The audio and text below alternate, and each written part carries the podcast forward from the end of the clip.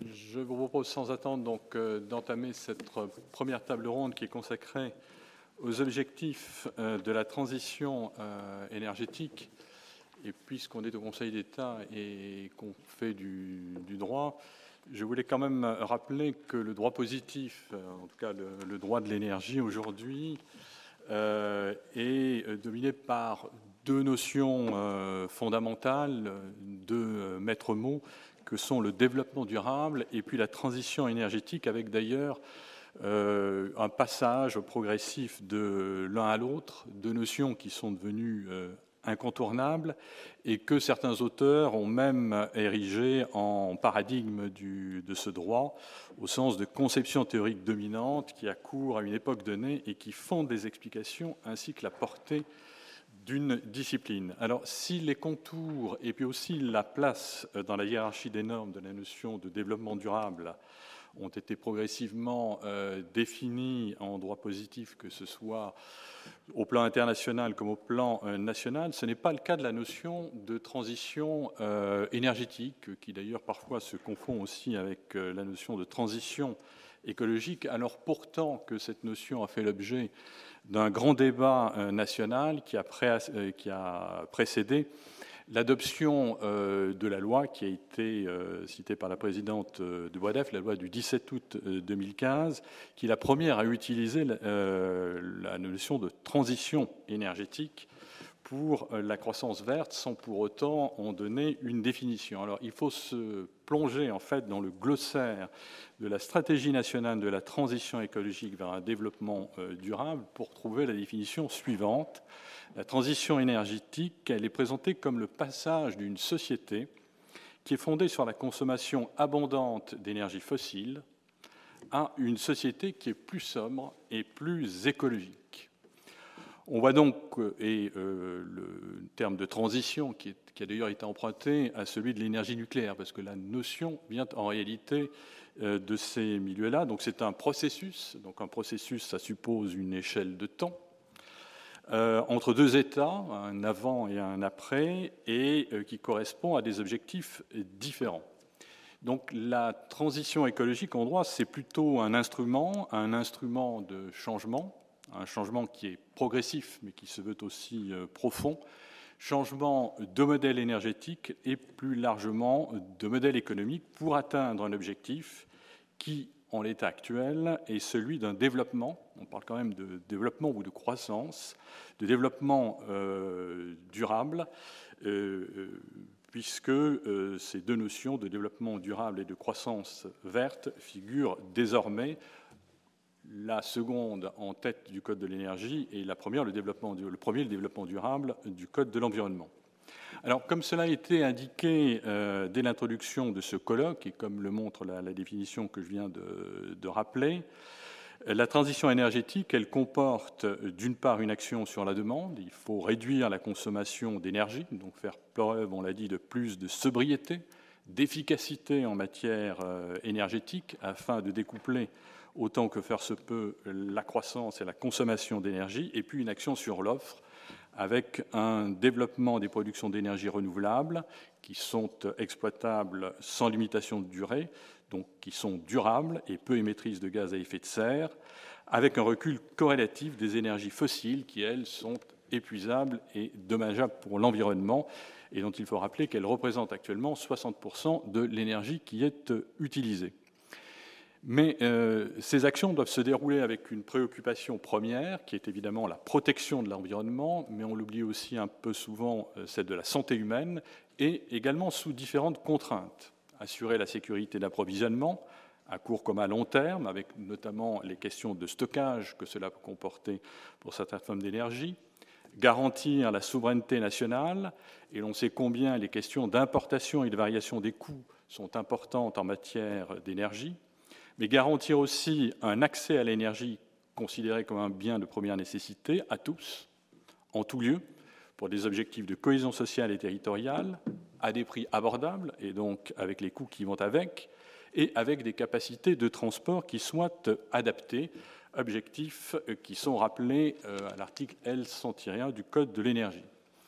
L'équation, au fond, est assez simple à énoncer. C'est comment peut-on produire une énergie qui réponde à une demande nationale, mais aussi, il ne faut pas oublier la, dimension mondiale, qui, à l'heure actuelle, est toujours en croissance et sur l'évolution de laquelle on peut, on peut débattre, à un coût et donc à un prix abordable, avec les garanties nécessaires à cet effet, et ce, sans causer de dommages irréversibles à l'environnement.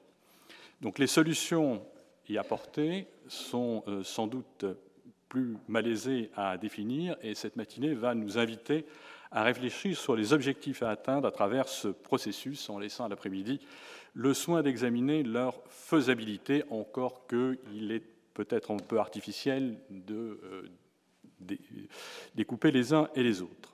Alors on le sait, ça a été déjà dit, les normes internationales européennes et nationales ont fixé et décliné des objectifs ambitieux, neutralité carbone en 2050 avec réduction de 40%, voire 50, 55% des émissions de gaz à effet de serre par rapport à 1990 d'ici 2030. Je ne vais pas rappeler tous les objectifs. Mais on peut s'interroger sur le point de savoir si ces objectifs sont toujours pertinents à l'aune des chiffres qui viennent d'être euh, révélés et euh, au fond des débats euh, qui ont lieu dans le cadre de la COP 21. Donc autrement dit, peuvent-ils être tenus? À quel rythme? Faut-il les revoir en fonction justement des données nouvelles et puis aussi des événements qui secouent l'Europe depuis le début de l'année? Et il faut s'interroger aussi sur les conséquences et les contraintes que cela peut emporter en aval pour les producteurs d'énergie, pour l'industrie et aussi pour les euh, consommateurs. À l'heure où s'engage donc la réflexion sur la première loi de programmation quinquennale en matière d'énergie et de climat, qui est prévue par l'article L101 grand A du Code de euh, l'énergie, qui a été introduite par la loi énergie-climat de 2009, et euh, au moment où se déroule la COP 21, je crois qu'il est tout à fait légitime de s'interroger à nouveau sur ces objectifs les questions euh, sont nombreuses, on l'a vu euh, depuis le début de la matinée. pour nous aider à y répondre, euh, le Conseil d'État a le plaisir d'accueillir des acteurs et des observateurs de premier plan qui sont particulièrement concernés et, par cette problématique. Je les remercie à mon tour d'avoir accepté de partager avec nous leur expérience ainsi qu'avec leurs équipes pour leur disponibilité pour la préparation de ce colloque. Je voudrais aussi associer euh, Martin Guédon et Alexis Gouin, euh, qui sont deux jeunes maîtres de requête qui ont beaucoup aussi œuvré pour l'organisation de, ce colloque. Alors, pour nous aider à y répondre, donc, euh, nous, écouterons tout d'abord Madame Michel Papalardo, qui est présidente de chambre honoraire à la Cour des comptes, mais qui surtout a exercé je pense que tout le monde le sait, de nombreuses responsabilités en lien avec les enjeux environnementaux et climatiques puisqu'elle a été directrice de cabinet de deux ministres chargés euh, de l'environnement au début, milieu des années 90 euh, et puis vers la fin euh, des années 2010. Elle a dirigé l'Agence de l'environnement et de la maîtrise de l'énergie de 2003 à 2007 puis le commissariat et la délégation interministérielle au développement durable. elle a fondé en 2021 son cabinet de conseil en stratégie euh, durable. Et puis je rappellerai qu'elle est également vice-présidente de la Fondation pour la nature euh, et l'homme, où elle a été désignée à titre de personnalité euh, qualifiée. Et elle nous parlera, je pense, avant tout de la question de la demande d'énergie.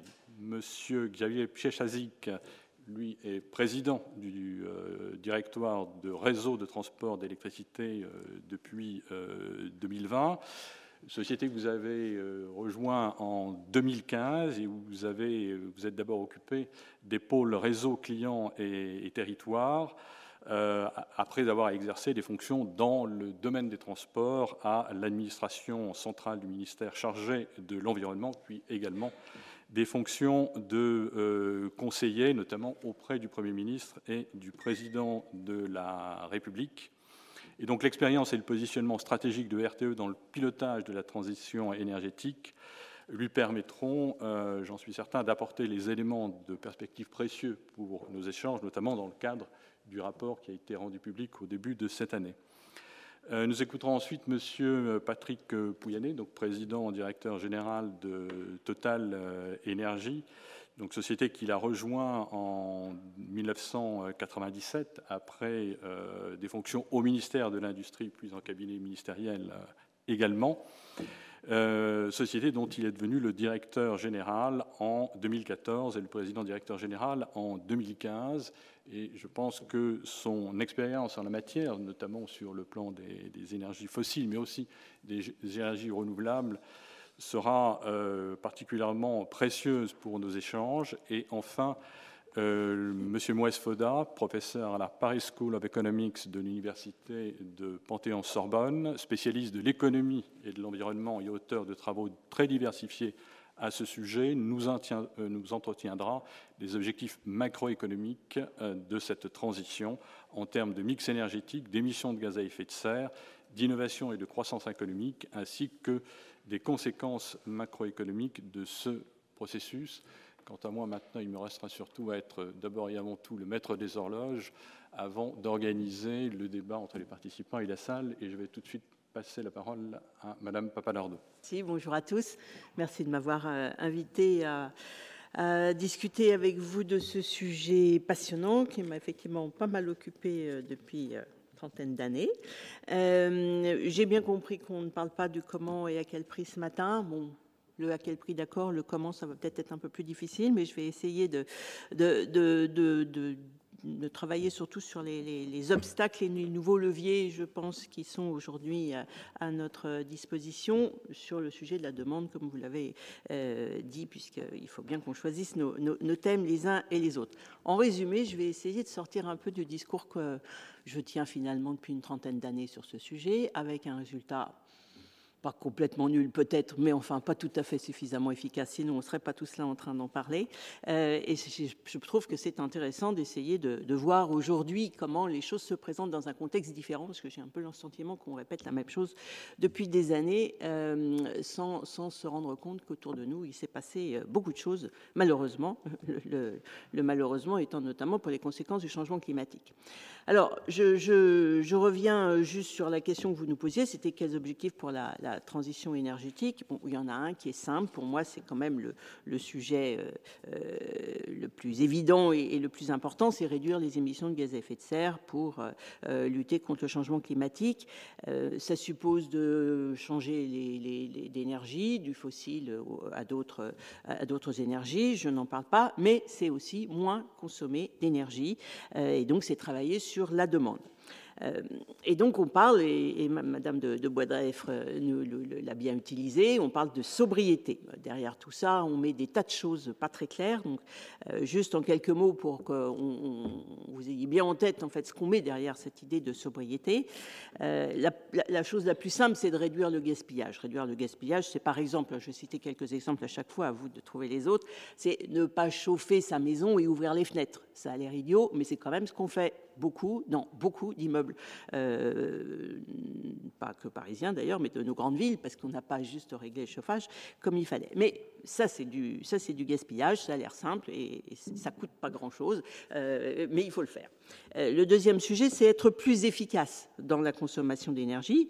C'est ce qu'on a fait quand on est passé des lampes à incandescence au, incandescente au LED. Hein. on, fait des gains euh, euh, absolument faramineux pour le même résultat. On, consomme beaucoup moins. C'est aussi la même chose qu'on a fait avec la réduction de la consommation des véhicules, parce que vous vous en souvenez pas, parce que vous êtes globalement assez jeune, d'après ce que je vois. Mais voilà, on part de très très loin quand même. Hein.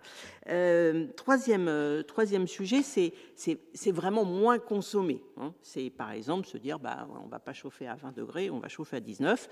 Euh, c'est moins manger de viande, c'est moins voyager, c'est tout en moins. On fait la même chose, mais, mais moins. Euh, euh, et ça, c'est aussi quelque chose qui, est efficace. Et puis le dernier point, et ça rentre toujours dans sobriété, hein, c'est changer son comportement. Bien sûr, c'est ce qui est plus compliqué. Hein.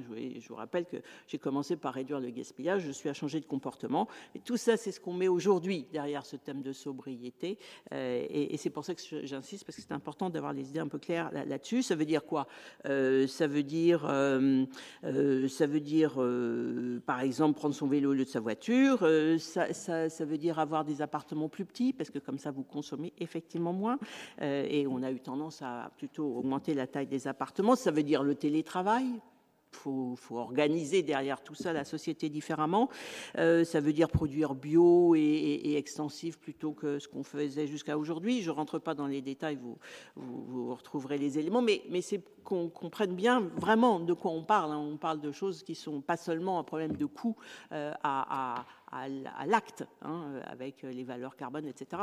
Changer de comportement, ça, vous n'allez pas le calculer avec un coût de la valeur euh, carbone. C'est vraiment autre chose. C'est vraiment, on réfléchit et on travaille autrement.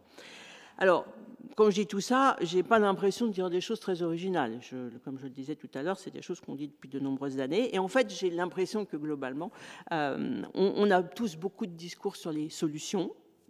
Et c'est bien, euh, et c'est important de les avoir régulièrement.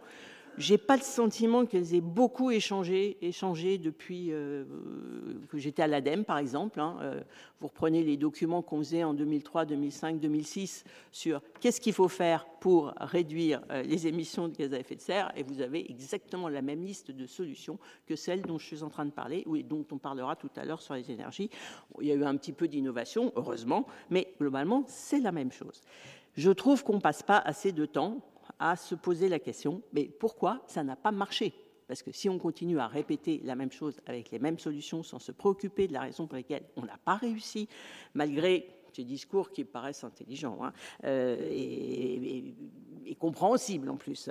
Euh, pourquoi on n'a pas fonctionné Ça n'a pas fonctionné mieux que ça, puisqu'on est toujours en train euh, de le répéter, c'est qu'on a dû passer à côté d'un certain nombre d'éléments.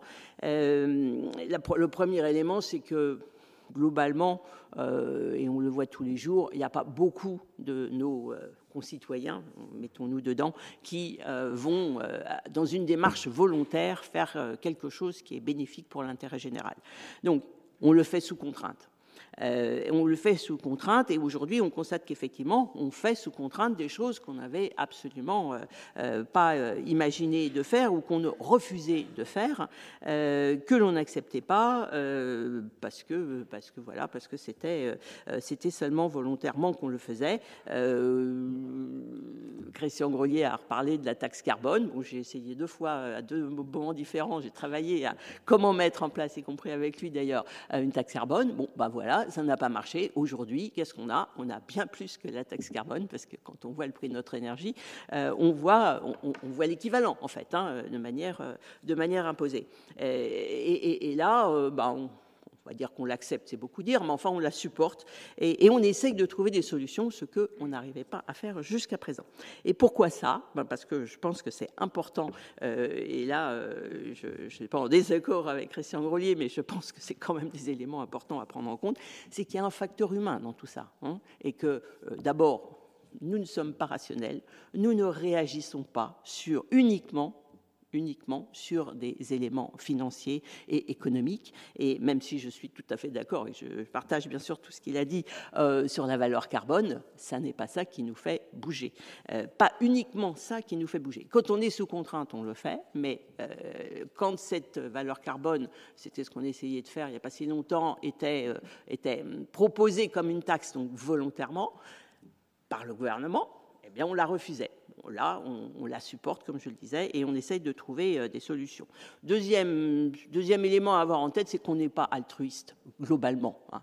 Vous l'êtes certainement, vous. Mais globalement, c'est pas ce qui se passe. Donc, on n'agit pas dans l'intérêt général. Or, c'est ce qui se passe en matière d'atténuation. On, on, nous demande, on se demande à nous-mêmes de réduire nos émissions pour que globalement euh, l'humanité en profite. Ça va un peu quand ça coûte rien, quand ça coûte quelque chose, quand ça pose problème, quand ça nous dérange dans notre, dans notre mode de vie, eh ben, on ne le fait pas, euh, c'est clair. Et il faut l'avoir en tête parce qu'on fait beaucoup trop de réflexions et beaucoup trop de propositions qui portent en fait uniquement euh, sur, ce, sur ce type de, de comportement. Mais vous allez voir, je vous ai trouvé une solution. Euh, deuxième élément euh, à avoir en tête euh, sur pourquoi est-ce qu'on n'arrive pas à avancer, et je reviens sur la demande, hein, puisque c'est le sujet que, que, j'ai choisi, et notamment la demande énergétique hein, des bâtiments. Pourquoi? Bah, D'abord parce que les bâtiments, c'est 40% de notre consommation d'énergie, donc c'est important de s'en préoccuper. je laisse de côté le neuf, parce que tant bien que moi, mal avec la réglementation pas, assez de contrôle à mon avis, mais enfin avec la réglementation, on progresse. Euh, mais, malheureusement, 1% euh, du parc euh, est renouvelé chaque année, donc ça ne va pas nous changer les choses tout de suite, quoique je disais ça il y a 30 ans, depuis on a dû quand même, j'espère, modifier 30% du parc. Le sujet, c'est l'ancien. or obliger les uns et les autres à faire des travaux dans leur maison, c'est une atteinte à la propriété privée. Ça, je renvoie ça au Conseil d'État euh, qui, gère tous ces, sujets, euh, à la propriété privée de millions de Français. Donc, ce n'est pas un petit sujet. Hein. On est tous concernés, ou presque tous concernés, tous ceux qui sont propriétaires. Et la raison, enfin, une des raisons pour lesquelles on attend mal avec ce thème, c'est que c'est un sujet compliqué.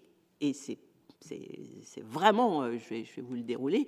Et, pourquoi j'insiste là-dessus? Parce que j'ai fait plusieurs fois des rapports sur ce sujet pour différents ministres, et on arrive avec des rapports qui font la liste de tout ce qui ne va pas, de tout ce qu'il faudrait faire, et ça fait beaucoup de pages. Et en général, on nous dit, oui, bon, c'est vrai, mais donnez-nous, allez, deux mesures qu'il faut mettre en œuvre. Le problème, c'est que si vous mettez en œuvre ces deux mesures et pas les autres, ça ne marche pas. Alors, de quoi je parle? D'abord, pour mettre des obligations de travaux, il faut une mesure. Il faut savoir quelle est la, consommation d'énergie du bâtiment, éventuellement ses émissions de, carbone liées à cette consommation. Et ça, ça n'a rien d'évident. Euh, on, a, on a créé et on a fait des progrès. Hein. Je ne dis pas tout ça pour dire qu'on n'a pas fait de progrès. Au contraire, on a créé le DPE, mais vous voyez bien toutes les difficultés du DPE, comment ça se mesure, qu'est-ce qu'on mesure, qui le mesure, comment on le fait, quelle est la force de ce qu'on mesure. En plus, on change régulièrement euh, le, système de mesure, ce qui fait qu'aujourd'hui, on ne sait plus ce qu'on mesure. On, parle de passoires thermiques alors qu'on a en fait euh, des, bâtiments, dans certains cas, qui ne sont pas des passoires, mais qui émettent effectivement des, gaz à effet de serre parce qu'ils sont au fioul. Donc, déjà, Premier sujet, si vous ne savez pas mesurer et si vous ne savez pas contrôler, vous n'arriverez à rien sur le sujet. Ensuite, c'est qui paye? Le propriétaire ou le locataire qui en bénéficie? Bon, si c'est le propriétaire, ce qu'on a en tête aujourd'hui, euh, c'est est-ce qu'il a les moyens de payer? En zone tendue, on peut considérer, surtout si le prix de l'énergie est cher, que euh, ça, ça va aller. En zone non tendue, les travaux peuvent être plus chers que la valeur du bien, ou quasiment plus chers que la valeur du bien. Donc on ne peut pas avoir de politique nationale sur le sujet. Ça n'est pas possible, ça ne passe pas. Voilà. Mais c'est ce qu'on fait quand même. Hein. Euh, troisième, enfin autre autre sujet, euh, quels travaux? Bon, alors, alors à Paris, vous avez la moitié euh, des, immeubles sur lesquels on ne peut pas faire de travail extérieur, on ne peut pas faire de travaux à l'intérieur. Comment est-ce qu'on fait pour y arriver? Ça reste un sujet en suspens. Qui fait ces travaux? Ça, c'est une dimension très importante. La formation des personnes qui vont faire ces travaux. Travaux super complexes, qui ne sont pas industrialisés. Peut-être devraient-elles l'être un petit peu plus. La formation, si vous ne formez pas et si vous n'avez pas suffisamment de gens formés, de toute façon, votre politique, vous ne la mettez pas en œuvre. C'est un peu ce qu'on constate aujourd'hui. Et puis les systèmes d'aide, alors je ne reviens pas là-dessus, vous en parlerez ce soir, euh, tout à l'heure plutôt, euh, les, crédits d'impôt, les subventions, les certificats, l'État, les collectivités locales. voilà, tout ça est très compliqué. Euh, ça n'empêche, depuis 2005, on a beaucoup réduit les émissions et les, consommations de l'ancien, sauf qu'on ne le dit pas et qu'on passe son temps à faire ce que je viens de faire, c'est-à-dire à expliquer que c'est très compliqué et surtout que ça ne marche pas. En fait, ça a quand même marché, mais ça coûte très cher, 7 hein. milliards en 2021 d'après la Cour, euh, la Cour des comptes euh, dans son dernier rapport.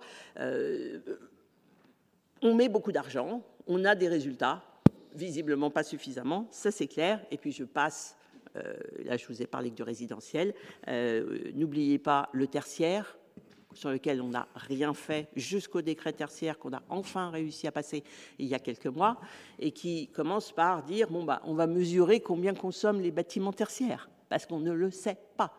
Et pour le moment, et je, vois comment le, texte est, est, appliqué. Le problème, c'est que ceux qui n'auront pas rempli la, la, plateforme opérate avec ces informations, on ne sait pas quelles sanctions ils vont avoir. Donc je suis un peu dubitatif sur ce qui va se passer en, réalité sur cette affaire, même s'il y a beaucoup quand même de travail qui se, fait, et c'est déjà une bonne chose. Et alors je passe sur les, sur les bâtiments publics qui, eux, malgré toutes ces explications et toutes ces contraintes, et on a rappelé les textes, etc., n'ont pas commencé, sont en train aujourd'hui de se mettre vraiment sur le sujet faute de pouvoir payer leurs factures de toute façon.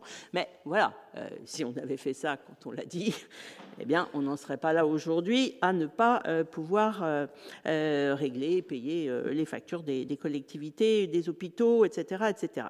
Donc, il faut agir sur toutes les dimensions. C'est ça que je voulais surtout souligner. commencer par le moins cher, oui, probablement, mais il faut faire les, choses globalement. Et il n'y a pas que un problème de prix. Il y a, y a toute la chaîne euh, avec des politiques extrêmement différentes à mener euh, sur l'ensemble pour que ça fonctionne. Euh, je reviens un tout petit peu sur ce que je disais tout à l'heure. Je disais quel objectif? L'objectif, c'est le climat mm, et, la réduction des émissions du territoire. Je voulais juste insister sur le fait que là, quand on dit ça, en fait, on, fait une erreur. Et, et on voit bien aujourd'hui que ça nous pose problème, puisqu'on parle de réindustrialisation, de souveraineté, et qu'on veut donc réinstaller en France des entreprises, et les entreprises et les industries, plutôt que des entreprises d'ailleurs, des industries qui bah, forcément vont consommer de l'énergie. Donc aujourd'hui, euh, on, a besoin de travailler sur euh, l'empreinte et pas sur les émissions directes. L'empreinte, ça veut dire l'ensemble des consommations d'énergie qui sont effectivement faites sur le territoire, mais aussi qui sont liées à tous les produits que l'on consomme, puisque dans tous les produits, il y a de l'énergie. Et cette énergie, bah, aujourd'hui, elle, euh, elle, est chez les Chinois ou l'Inde ou je ne sais quoi, euh, pour la plupart de nos, produits industrialisés. Donc il faut qu'on réintroduise toutes ces, émissions dans nos chiffres et qu'on essaye de baisser nos chiffres globaux d'empreinte. Sinon, on ne pourra jamais réindustrialiser. Et par rapport euh, aux engagements qu'on a pris sur l'accord de Paris, ce sont des engagements uniquement sur les émissions du territoire ce qui m'inquiète toujours un peu, parce que euh, notre euh, présidente euh, Martine de Boisdef le, rappelait, le Conseil d'État a pris un certain nombre de, décisions et d'avis sur le sujet respect ou non des accords de Paris. Bah oui, sauf que si on passe outre aux accords de Paris parce qu'on on a réindustrialisé, bon, rassurez-vous, on n'en est pas encore, encore là, mais en fait c'est quand même le principe, ben on, voilà, on sera en décalage. Donc il faut avoir, il faut intégrer cet élément-là en tête. Souveraineté, ça existe aussi. Et euh, pourquoi euh, réindustrialiser Aussi dans une dimension climat, bah, c'est parce qu'effectivement, normalement, notre énergie est moins émettrice de gaz à effet de serre que celle des pays dans lesquels aujourd'hui nous produisons. Autre point euh, donc nouveau, comme je le disais tout à l'heure, de contexte qui, qui a changé, c'est que le changement climatique, il est là aujourd'hui. Et je trouve qu'on continue à parler comme si ça allait venir, les générations futures. Alors d'abord, c'est plus les générations futures, là, c'est nous. Ça, c'est clair. Bien sûr aussi les générations futures. Mais d'ailleurs, on ne parle presque plus, moi, dans la littérature aujourd'hui, je ne vois plus parler des générations futures. Hein. C'est vraiment là aujourd'hui, et, puis pour le futur, bien entendu. Mais c'est là aujourd'hui. Et donc, il faut aussi que la transition énergétique, elle nous aide à nous adapter au changement climatique. Euh, pendant 20 euh, ans, euh, on a fait de la pédagogie, on a essayé de faire des prévisions, on a essayé d'anticiper, on n'a pas beaucoup convaincu, en tout cas pas assez. quand on parlait de sobriété, on nous mettait en face la décroissance sous la bougie. Quand on parlait de ce qui allait se passer en termes de climat. On nous disait qu'on allait faire peur à tout le monde et que c'était euh, c'était pas possible, c'était qu'on croyait pas en la science. Enfin, je vous passe tout ça, mais il faut, faut s'en souvenir quand même aujourd'hui. C'est quand même pour ça qu'on n'a pas euh, avancé plus vite. Aujourd'hui, le changement climatique euh, est visible avec des conséquences dramatiques et ce n'est qu'un début. Et je pense que c'est un moyen, il faut toujours prendre les choses positivement, c'est un moyen aussi d'avancer en matière de transition énergétique.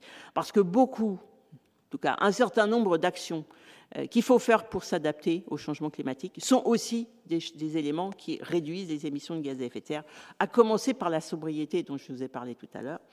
Parce que si vous êtes sobre, en énergie, en eau, en tout ce que vous voulez. Hein. Mais en énergie, puisqu'on parle d'énergie, si vous êtes sobre, vous aurez moins de difficultés à vous adapter à ces conséquences du changement climatique qui vont aller euh, vers du plus chaud, du plus froid euh, ou je ne sais, et également être plus résilient.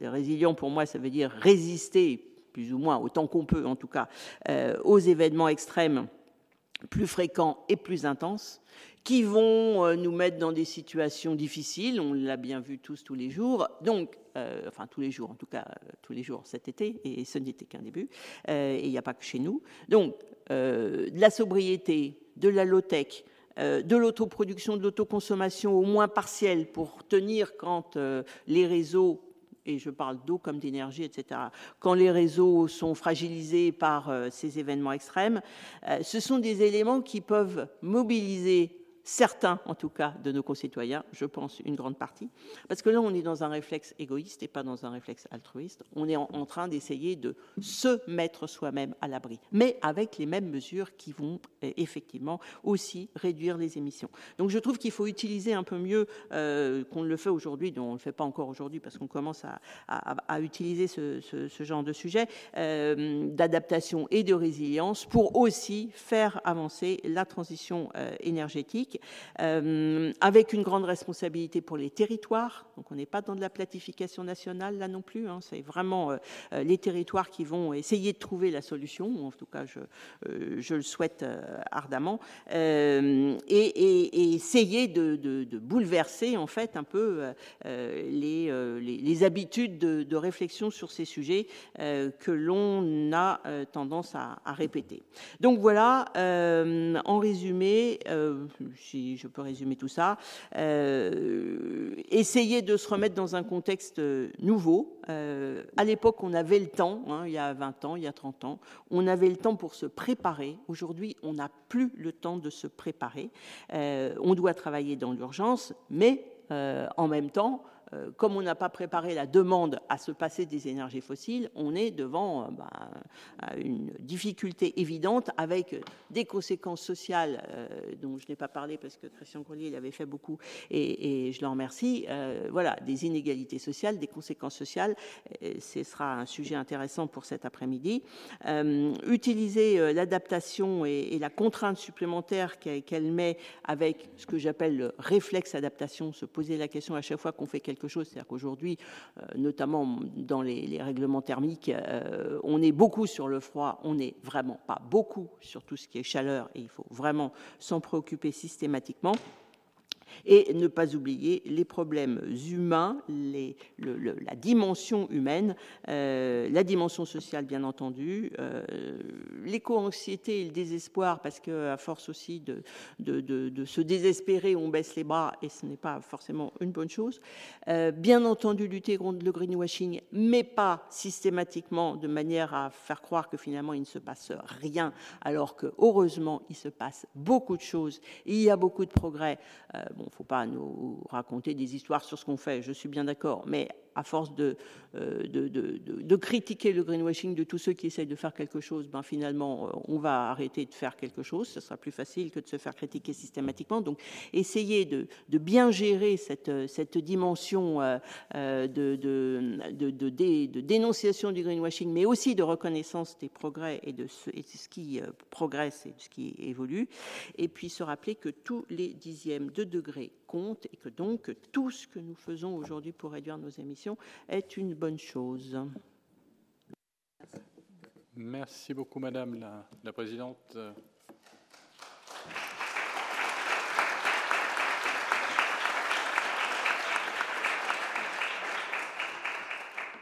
Vous, venez d'aborder un, volet qui est, important avec des, aspects dont on ne parle peut-être pas toujours, et vous en avez parlé de manière très, très concrète, très, très imagée, mais qui rejoignent euh, ce qui avait été dit dans les, précédents exposés. C'est à la fois sur euh, la, prise de conscience sur le caractère euh, volontariste, enfin les, sacrifices que cela impose en termes de, je dirais, de, changement dans les, comportements et aussi sur les solutions. Alors, je ne sais pas si d'autres membres de la, table ronde souhaitent réagir, mais on a abordé un petit peu les, solutions. C'est l'aspect contrainte quand même qui, domine.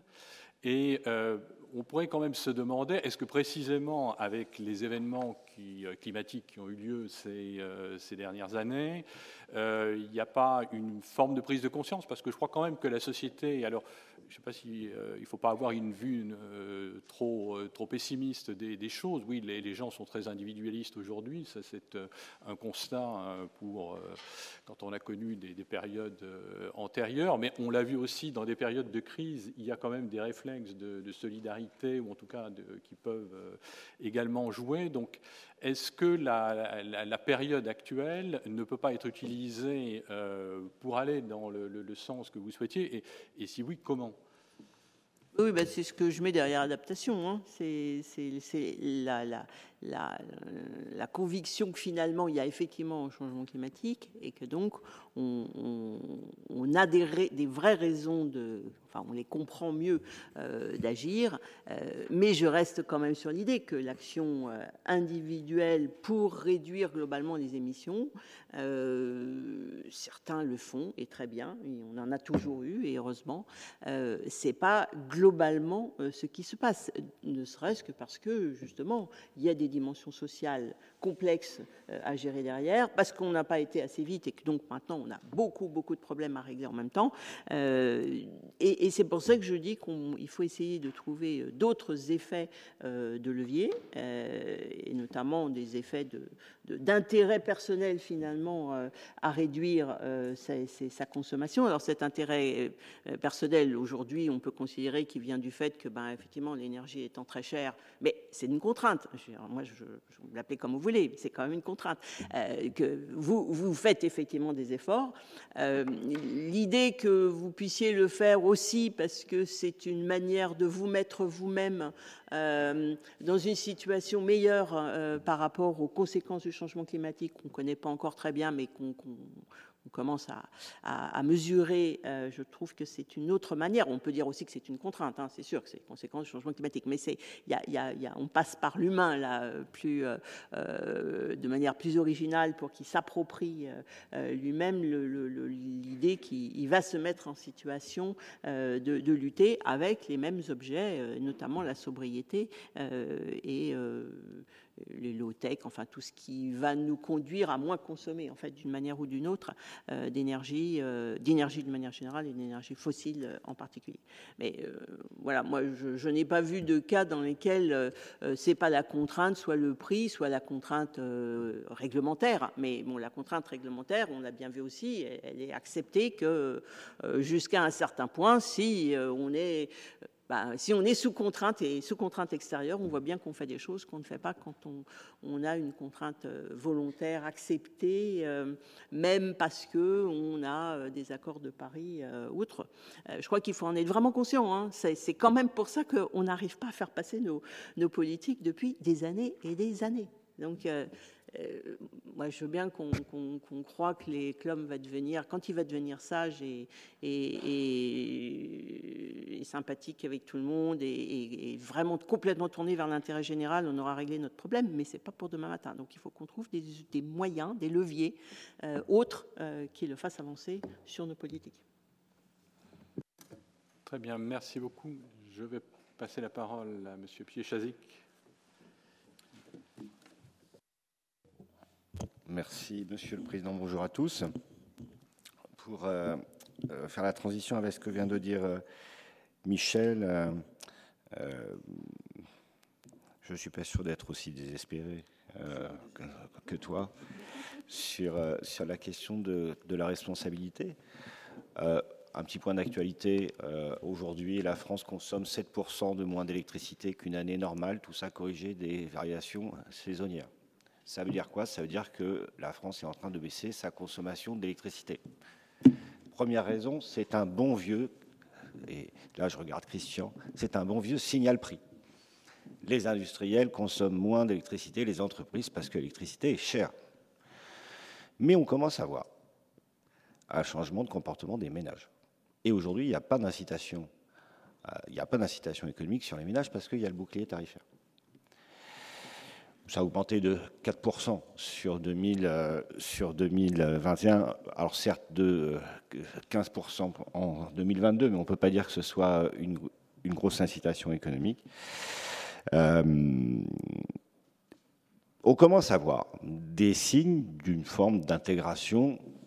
Alors, je vais être philosophiquement prudent, d'un principe de responsabilité, je vais m'arrêter là en termes, en termes conceptuels. Et ça, c'est dans les courbes de la consommation qu'on voit en ce moment depuis le mois de septembre, et qui probablement aussi est dû avec tout ce qu'on a dit sur des, problèmes de pénurie d'énergie, de sécurité d'approvisionnement, euh, de campagne de, de com mise en œuvre par, euh, par le gouvernement et aussi par, par RTE, etc. Donc, euh, ce que je veux dire, c'est que euh, lorsqu'on en parle beaucoup, lorsqu'il y a une forme d'intégration des enjeux, on commence à voir sur des courbes le fait que les ménages changent aussi de comportement euh, sans forcément faire appel à une norme contraignante, parce qu'en termes de, consommation d'énergie, il y en a quand même relativement peu chez soi, et sans euh, que ça renvoie euh, à, l'incitation économique. Voilà ce que je voulais dire pour, faire le lien entre nos deux interventions.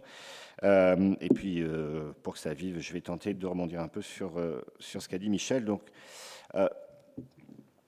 on part effectivement d'une situation, alors moi je vais vous parler de la France euh, aujourd'hui, on parle d'une situation dans laquelle la consommation en énergie finale de la France est très fossile. La France est un pays très fossile, à 63% de notre vie on consomme des fossiles, donc c'est du gaz naturel et du pétrole. Euh, euh, bien évidemment, le but c'est qu'en 2050 on en, on en consomme quasiment plus. Et donc, moins on consomme de l'énergie, plus ce sera facile d'atteindre cette euh, neutralité carbone. Alors la France a un plan pour passer en gros 2600 TWh par an de consommation, toutes énergies confondues, à de l'ordre de 1000, 1000 par an. Donc ça fait, ça fait quand même une grosse baisse. Hein. C'est quand même essentiellement adressé par de l'efficacité. Donc c'est tous les processus techniques qui nous permettent de consommer moins, moins d'énergie, mais ça peut être de la sobriété. on y reviendra dans le débat si vous voulez. Euh, donc il faut qu'on consomme, c'est bien, bien évidemment être, être zéro net en 2050, c'est plus facile quand on consomme moins d'énergie que beaucoup trop. Euh, et la France, de ce point de vue, a des, a des ambitions. Et puis à l'intérieur de cette énergie qu'on consomme encore en 2050, eh bien, il faut qu'on évite de consommer des énergies fossiles. Et donc dans cet univers-là, c'est l'électricité qui va devenir la source d'énergie prédominante. Aujourd'hui, l'électricité, c'est que, que 25% de la consommation euh, en, énergie de la France. On, est souvent fier de dire qu'on a une belle électricité décarbonée. Certes, on peut en être fier, mais c'est qu'un quart de, notre consommation en énergie finale. Et nous, chez RTE, donc, donc on prévoit dans nos trajectoires que cette part de l'électricité dépasse 55% euh, en 2050. Donc ça va devenir le vecteur euh, prédominant. Le bon exemple, celui qui parle à tous les Français, c'est le véhicule électrique individuel qui, euh, qui, qui va s'électrifier, si je peux me permettre, à vitesse grand V. On va donc demain consommer plus d'électricité, même si on essaye d'être sobre. Je dis bien essayer, on pourra, Michel, en discuter. Euh, et donc, comme on va consommer plus d'électricité parce qu'elle va venir manger des parts de marché des fossiles, eh bien, il faut qu'on en produise plus. Et la France, de ce point de vue-là, est confronté à un double défi. Déjà, comment produire plus d'électricité? Ça, c'est un premier défi de tous les pays d'Europe et du monde. Et puis, il y a un deuxième défi qui est de se demander euh, par quoi vais-je donc remplacer mon parc nucléaire qui, lui, pendant que je vais devoir produire plus, est en train de mourir tranquillement de sa belle mort industrielle?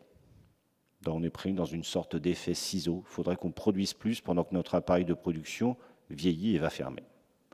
C'est une sorte de double effort auquel, euh, auquel on est confronté. Alors, je ne vais pas être trop long sur ces questions euh, de futur énergétique 2050 pour, pour ce qui concerne le mix d'électricité. Vous dire, comme l'a dit Monsieur le Président, qu'on a euh, publié un très gros rapport de 1000 pages au début de l'année 2022 euh, sur les mix énergétiques et les mix électriques possibles en France. Et que s'il fallait... Il y, a six scénarios possibles. Enfin, ceux qui s'intéressent à la question les connaissent déjà. Je ne vais pas du tout les, détailler devant vous.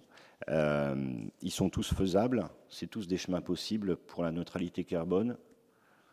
Ils garantissent tous la sécurité d'approvisionnement. Voilà. C'est une question de choix politique maintenant et de choix de type industriel en fonction des filières qu'on veut ou qu'on estime devoir développer. Il y a quand même des traits communs à l'ensemble de ces scénarios de production d'énergie en 2050. Le premier, c'est que euh, prolonger les réacteurs nucléaires qui sont amortis pour maximiser la production bas carbone, c'est quand même une bonne idée. Donc ça va, euh, ça devrait euh, susciter une sorte de, revirement de, de politique publique.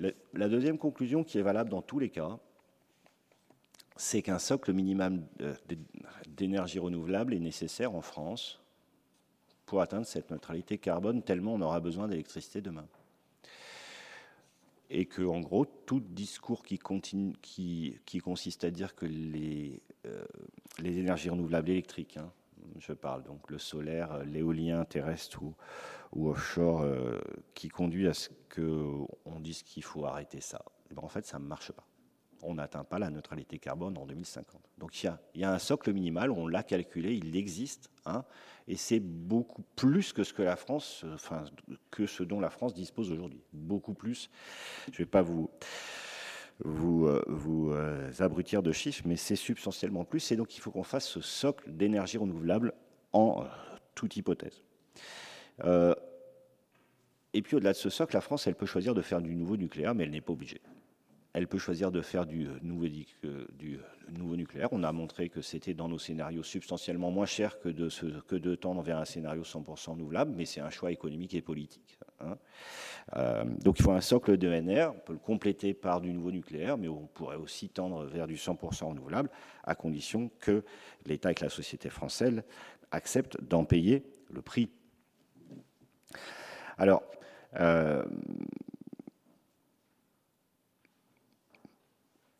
Deux autres très communs, tous les scénarios de consommation d'électricité et d'énergie en 2050, ils supposent beaucoup de flexibilité. Et donc ça veut dire que euh, du point de vue de l'électricité, il, va falloir qu'on apprenne à moduler notre consommation. Alors, donc la flexibilité, c'est le stockage, stockage par batterie, vous le connaissez, dans des barrages, vous le connaissez, dans de la production d'hydrogène qu'on va stocker et qu'on reconsommera dans, dans des centrales à gaz, euh, vous le savez. Moi, je voulais pointer devant vous le fait que la flexibilité de consommation, demain, c'est un outil de pilotage de notre système énergétique et, qu'en France, c'est quelque chose qu'on n'a pas du tout intégré. Et que peut-être un des gains de ces hivers qui viennent, où on parle beaucoup de sécurité d'approvisionnement, c'est qu'on explique euh, aux entreprises, aux collectivités locales et aux Français que la flexibilité de consommation, ça a des grands atouts. Euh, et puis, dernier très commun à, à tous ces mix qui permettent la neutralité carbone et ça va me permettre euh, de vous parler un peu de droit et je vous prie de m'en excuser, peut-être d'être un peu iconoclaste dans cette salle vénérable. Euh, très commun, c'est que tous les scénarios de production d'énergie en France, euh, ça veut dire bah, plus de moyens de production et plus de réseaux. ça va être des infrastructures. Ça va être des infrastructures dans, dans, dans tous les cas. On sait très bien qu'il y a une urgence à agir. On sait très bien qu'on est en retard, et particulièrement la France. On est en retard surtout, euh, Christian le disait ce matin, on est en retard sur nos objectifs d'émissions de gaz à, effet de serre, on est en retard euh, sur notre, euh, notre plan de marche des, des, énergies renouvelables. Bref, on est un peu en retard sur tout. Donc la, la première méta-conclusion, c'est qu'il y a urgence à ce qu'on accélère. Et puis je, je viens de le dire, euh, se départir des fossiles progressivement qui sont euh, souvent exploités, enfin euh, puisés dans, des pays qui ne, qui, qui, ne sont pas le nôtre et finalement réinternaliser sur nos territoires français et européens nos modes essentiels de production d'énergie, bah, qu'est-ce que ça veut dire? Ça veut dire le surgissement d'une infrastructure dans nos territoires. Alors le surgissement, on le connaît déjà, hein, c'est les oppositions à des champs éoliennes terrestres offshore. Ce sera aussi des pylône. Et il faut qu'on entende que cette neutralité carbone, elle passe par le surgissement de cette infrastructure sur les territoires et ça va me permettre de dire un mot sur le droit. Euh, au passage, je veux dire que la crise, euh, la crise ukrainienne, elle ne fait que renforcer les objectifs qu'on avait de neutralité carbone. Au passage, donc auparavant, on souhaitait sortir des énergies fossiles progressivement pour des strictes questions climatiques. Maintenant, l'opinion a compris, alors il y en a beaucoup qui le disent depuis longtemps, on a compris que ce n'était pas que pour des questions euh, climatiques et que ça posait une question d'indépendance et de souveraineté de l'Union et de la France particulièrement. Et finalement, ça confirme quoi? Ça confirme que les objectifs de neutralité carbone de zéro net 2050 qu'on s'est construits à l'issue de, euh, la COP euh, de Paris, eh bien, ces objectifs, restent valables après la guerre en Ukraine et presque au contraire, puisque si on savait euh, ou si on avait su se dispenser d'un certain nombre de ces, circuits d'approvisionnement, mais je pense que Patrick nous en dira quelques mots, facilement, on s'en serait bien porté. Alors, je disais qu'il y a une urgence à ce que notre système de, de production d'énergie change. Euh, et puis, euh, ça, signifie le surgissement d'une infrastructure de production et de consommation d'énergie ou de transport d'énergie sur, euh, sur les territoires. Et là, et là, je voulais vous dire, mesdames et messieurs, que on est quand même dans un monde où, où, on va, qui va tourner bientôt à l'absurdie autant on constate un décalage entre notre droit, je vais dire droit public, notre droit donc administratif, je pourrais le résumer en droit de l'énergie et de l'aménagement, droit des ouvrages, n'est pas du tout en accord avec, euh, euh, notre urgence à ce que cette infrastructure énergétique, arrive euh, dans les bons délais dans, les territoires. Il subsiste un décalage abyssal entre euh, nos régimes d'autorisation, euh, nos procédures et la manière dont il faudrait qu'on accélère le rythme de, euh, notre décarbonation et d'une croissance de notre infrastructure énergétique. probablement parce que le droit, le droit public et le droit donc administratif tel qu'il s'est construit au fil du temps n'a jamais été conçu dans la perspective de l'existence d'une deadline. On n'a jamais eu de deadline on a toujours considéré que, mesdames et messieurs du Conseil, on avait tout le temps pour autoriser telle ou telle infrastructure et que le contentieux, finalement, euh, pouvait prendre son temps, etc. Moi, je crois que ces questions à la fois d'urgence, de, souveraineté et de zéro net 2050, ça, c'est presque une révolution copernicienne au sens où, où maintenant on sait où on veut arriver. 2050, ça suppose des infrastructures que l'on connaît déjà, et donc ça suppose qu'il faille penser le droit en intégrant la question de la rapidité à faire d'abord.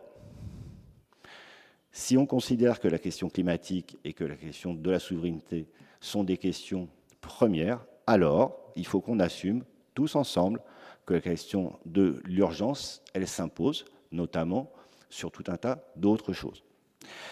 Et je ne crois pas, alors moi je ne suis pas juriste, euh, je ne suis pas juriste de formation, j'ai appris sur le tas, mais je ne crois pas que le droit euh, public français ait été conçu dans la perspective de l'existence d'une deadline 2050 qu'on ne peut pas louper.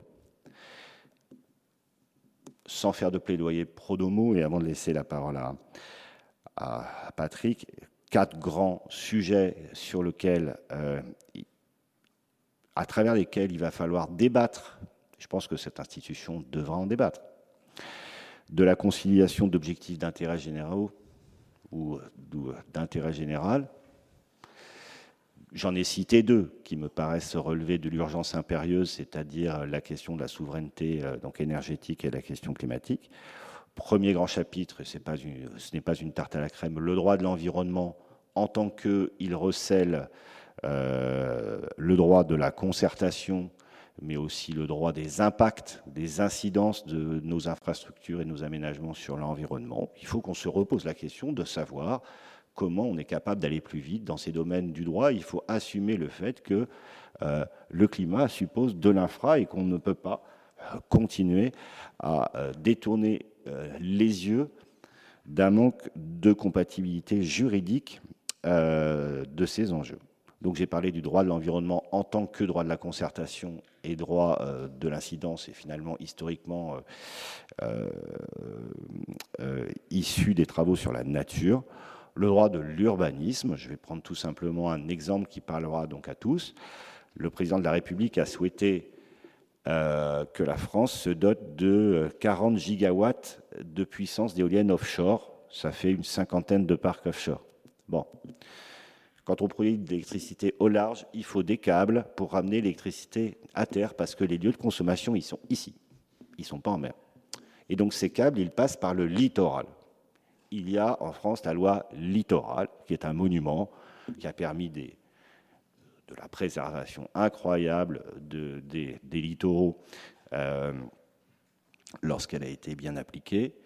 Euh, mais là, on est devant une forme d'absurdité, c'est-à-dire qu'il va falloir qu'on se pose la question de savoir comment est-ce qu'on concilie notre développement des éoliennes offshore avec la loi littorale. Parce que je suis désolé de vous l'apprendre et donc d'enfoncer donc une porte ouverte. L'électricité qu'on produit au large, il faudra qu'on la ramène à terre, donc il faudra bien que les câbles et les postes électriques ils passent par le littoral, parce qu'entre la mer et la terre, il y a la plage. Euh, troisième exemple, le développement des ENR terrestres est aujourd'hui conçu euh, à travers des schémas euh, de planification des réseaux qui sont qui commencent à être à avoir très très mal vieilli. Euh, la France, historiquement, développe ses énergies renouvelables en fonction des promoteurs qui répondent à des appels d'offres. Et puis les réseaux courent derrière pour aller raccorder euh, Paul, Michel, Jacques. C'est pas du tout industriel. C'est le droit français qui prévoit ça, mais c'est pas du tout industriel. Demain, si on veut aller beaucoup plus vite, il faut qu'on passe à une logique d'offre. C'est-à-dire qu'il faut que le réseau anticipe des investissements, qu'il maille l'ensemble du pays et que les producteurs d'énergie renouvelable viennent se greffer sur un réseau déjà construit le plus vite possible. Là aussi, euh, grosse révolution juridique à faire en France. Et puis, dernière, euh, dernier élément, la question contentieuse. Alors, ça fait dans cette institution, Madame la Présidente, régulièrement débat sur quels sont les bons niveaux de contentieux, euh, quels sont les bons, bons niveaux de, recours. si je peux me permettre, euh, cette conclusion que j'espère pas trop provocante, euh, on, a commencé à se poser la question du rôle du juge de l'excès de pouvoir dans l'ensemble de ce droit euh, qui tourne autour du droit des ouvrages, du droit de l'aménagement, etc. Moi, je pense qu'on n'est pas allé du tout jusqu'au bout. Le fait que subsiste en France le juge de l'excès de pouvoir euh, c'est-à-dire euh, qu'on ouvre la possibilité à ce que énormément de procédures et de projets et d'aménagements repartent à zéro, souvent d'ailleurs pour des questions d'égalité externe, euh, nous fait perdre un temps fou. Et je, je crois qu'il serait raisonnable de se demander si le juge du plein contentieux ne serait pas un juge plus adapté sur l'ensemble des droits qui concernent l'urgence dans laquelle on est. Et je vais conclure là-dessus. Nous sommes dans un état où il faut qu'on aille le plus vite possible. Tirons-en les conséquences, y compris sur les compétences du juge, pour qu'on subsiste, pour qu'on reste dans un état de droit, que toutes les décisions soient prises sur, le contrôle du juge, mais qu'on intègre tout le temps que nous sommes pressés.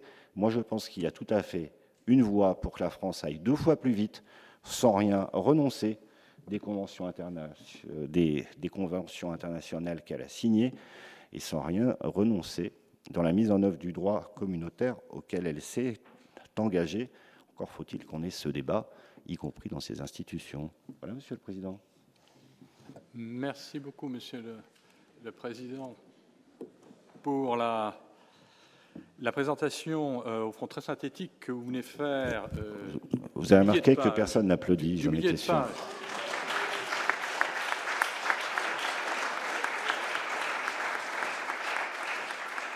du futur énergétique 2050 euh, et puis pour la mise en avant d'un sujet qui par nature euh, vous est cher, c'est-à-dire les, réseaux, l'évolution des réseaux et le dimensionnement des réseaux si l'on souhaite développer la production d'électricité Et puis avec l'expression de, enfin, votre cahier de, de, déléance, très, très honnêtement. Alors, ce que je peux dire, c'est que je ne pense pas que le, droit public est, au fond, des préjugés en, ce qui concerne les, calendriers. Il a toujours su s'adapter aux circonstances. Bon, en principe, on vit dans un temps normal, donc on a des procédures qui sont dimensionnées euh, pour un temps normal. Et puis il arrive, on l'a vu avec la crise du Covid, qu'il faille parfois euh, s'adapter, euh, introduire des régimes dérogatoires, et on a su le faire quand même très vite.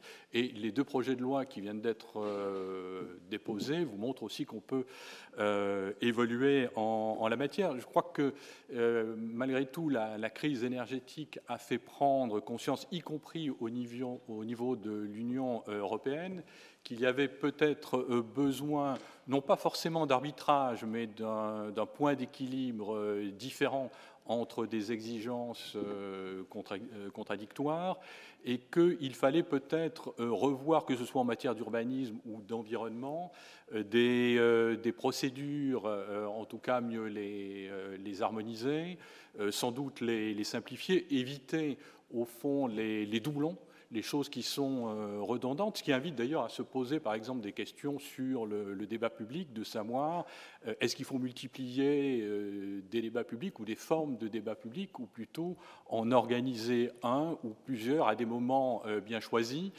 sur des documents particuliers et qui soient de vrais débats publics, c'est-à-dire aussi, on dit toujours, dans enfin c'est inscrit dans nos normes, qu'il faut tenir compte des résultats du débat public. Et on sait très bien que c'est un des points sur lesquels la, société est parfois un, petit peu euh, déçue. Donc on est dans un monde euh, d'évolution, euh, que ce soit en matière industrielle, économique ou aussi juridique. Et le droit, et c'est bien l'objet de ces entretiens, est là pour accompagner le mieux possible, autant que faire se peut, ces évolutions, en posant parfois, si c'est nécessaire, des, des barrières. Mais justement, il est important que vous puissiez, euh, en tant qu'opérateur, euh, vous, exprimer euh, dans, des, enceintes, chacun à son point de vue. Et je crois que le, message que vous avez fait passer est assez clair. Alors, je vais passer la, la parole à M. Pouyanné qui va peut-être avoir, par rapport à ce qui nous a été dit dans le discours de RTE, quelques... Non, non, je suis en plein soutien. Sur la disparition des énergies fossiles, je ne suis pas... Non, non, je suis en plein soutien, je vais l'expliquer. Je, voudrais réagir d'abord sur deux points. Euh, c'est votre commentaire sur le Covid. Je pense que le, le, vrai sujet auquel on fait face, qui est très difficile, c'est malgré tout un problème d'échelle de temps. D'échelle de temps, d'ailleurs, pour nos décideurs politiques, euh, et l'échelle de temps dans le droit. C'est-à-dire qu'en gros, on dit 2050, c'est l'urgence, mais 2050, c'est quand même encore pour nous tous dans 28 ans. Ça a l'air prêt, mais en fait, dans les décisions qui sont prises, le Covid, des tas de mesures d'urgence ont été prises parce qu'on n'avait pas le choix, tout s'était arrêté. Et là, tout d'un coup, on a effectivement trouvé les moyens d'adapter le droit et, et, tout le monde s'y est mis. Il y a une urgence qui n'était pas l'urgence, c'était de toute manière une question immédiate. Et je dis ça parce qu'en fait, dans toutes les organisations que je peux observer, souvent on innove quand on est dans le mur. Et le mur du climat, même si euh, Michel a raison de dire qu'il se manifeste, n'apparaît pas totalement présent immédiat. Et que finalement, c'est un peu l'inconvénient du 2050, c'est qu'encore une fois, oui, nos enfants nous disent en 2050, moi j'aurai 50 ans, euh, et vous qui en aurez, vous serez peut-être plus là, bah, vous ne serez pas. Non, mais c'est un vrai sujet. Donc je pense que l'échelle de temps rend toute cette affaire complexe, y compris dans la prise de décision, dans la prise de décision. Euh, euh, politique. Le deuxième commentaire que je voulais faire, c'est que je, suis pas d'accord avec, euh, je Michel et moi avec euh, sur le fait que non, ce qui a fait qu'aujourd'hui les, consommations baissent, c'est profondément l'effet prix. Et, je vais revenir, et je vais expliquer pourquoi je dis ça. C'est parce qu'en fait, dans, le monde de l'énergie, et même si vous avez voulu qu'on parle là d'abord de, sécurité énergétique et de soutenabilité de l'énergie, moi, ce qui me frappe, c'est pour y être depuis 25 ans, c'est que le fondamental qui fait bouger l'énergie, qui fait innover, c'est le prix, c'est le coût de l'énergie. L'humanité cherche depuis euh, des siècles une énergie qui soit disponible, qui soit fiable, qui soit, certes, qui soit durable. Ça, c'est plutôt un élément nouveau qui est apparu au cours des 20 dernières années, je dirais, ou des 25 dernières années. Pour la petite anecdote, nous étions, ma voisine et moi, ensemble à la COP 1 dans le même camp. Des fois, je, moi, je suis parti vers le diable, elle, elle a continué euh, dans, la, vertu. Euh, mais je suis parti vers le diable peut-être pour le faire évoluer. On était ensemble à la COP 1, puisque j'étais l'interlocuteur de Michel à Matignon quand elle était directrice de cabinet de Michel Barnier, que à la COP 1, c'était Berlin. C'était Berlin, c'était d'ailleurs Madame Merkel à l'époque qui présidait tout ça. C'est un souvenir lointain, mais je rentre de la COP 27. Vous voyez, entre-temps, euh, les choses ont bougé, les choses ont beaucoup bougé, contrairement à ce qui. Et, et moi, je suis partie des gens optimistes.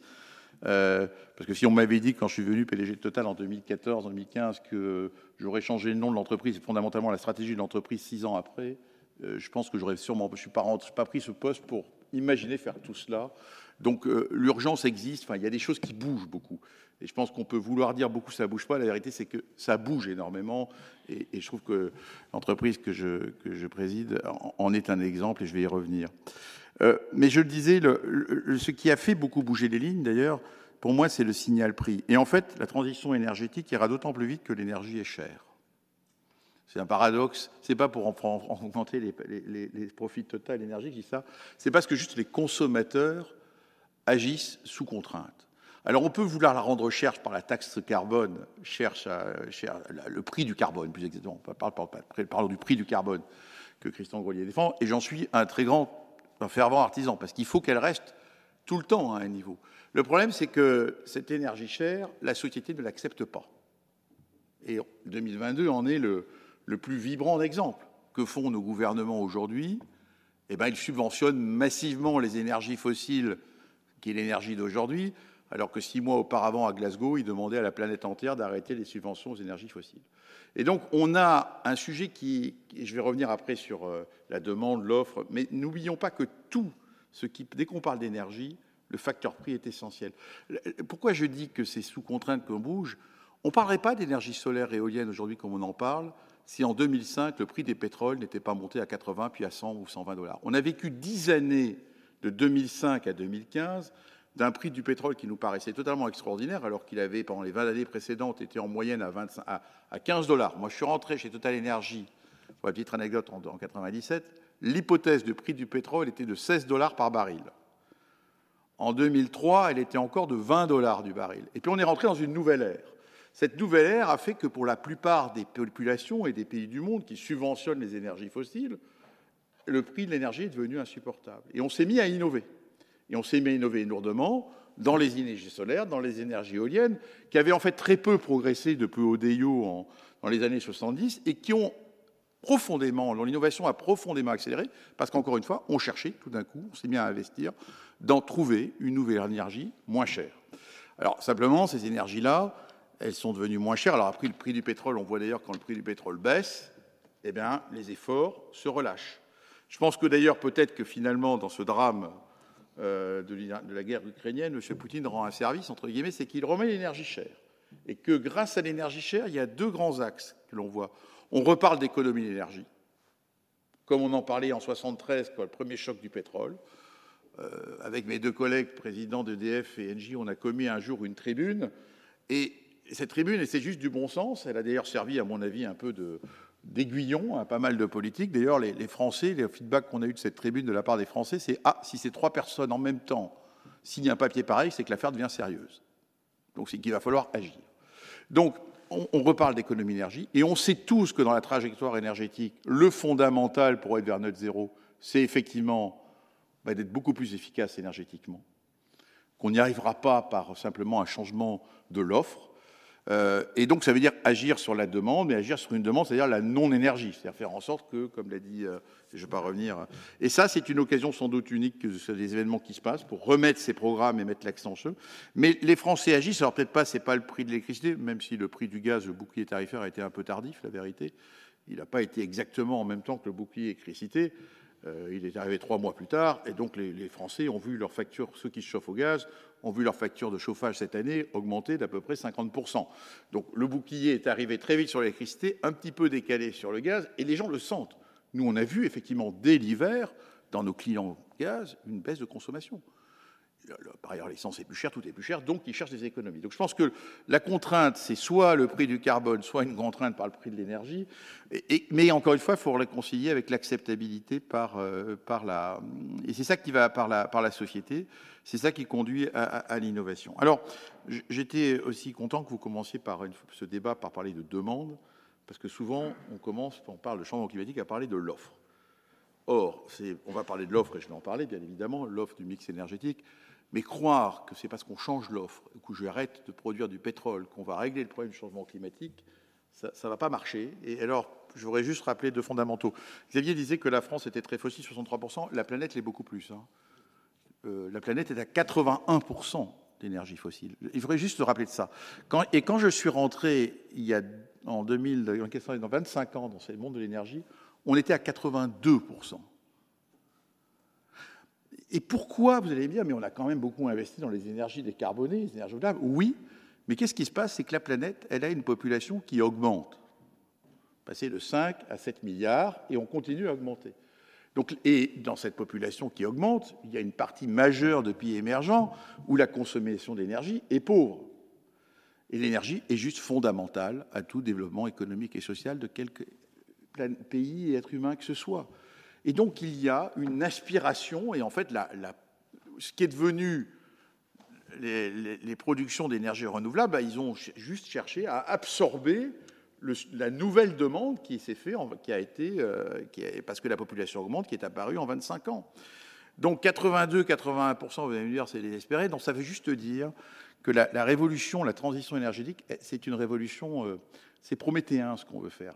Il faut comprendre que changer un système énergétique qui nous fait vivre, qui fonctionne, c'est un acte majeur qui ne va pas se passer, et je sais que je le répète, en, quelques semaines, en quelques mois, et malgré l'urgence que j'entends parfaitement et que j'intègre, pour ça que d'ailleurs on fait évoluer la stratégie de l'entreprise, euh, il faut que nous puissions continuer à fournir l'énergie d'aujourd'hui, l'énergie d'aujourd'hui, alors, dans les 82%, je vois que Mme Bodef m'écoute, c'est en gros 30% de pétrole, 20% de gaz, et c'est encore 30% de charbon, enfin 27%.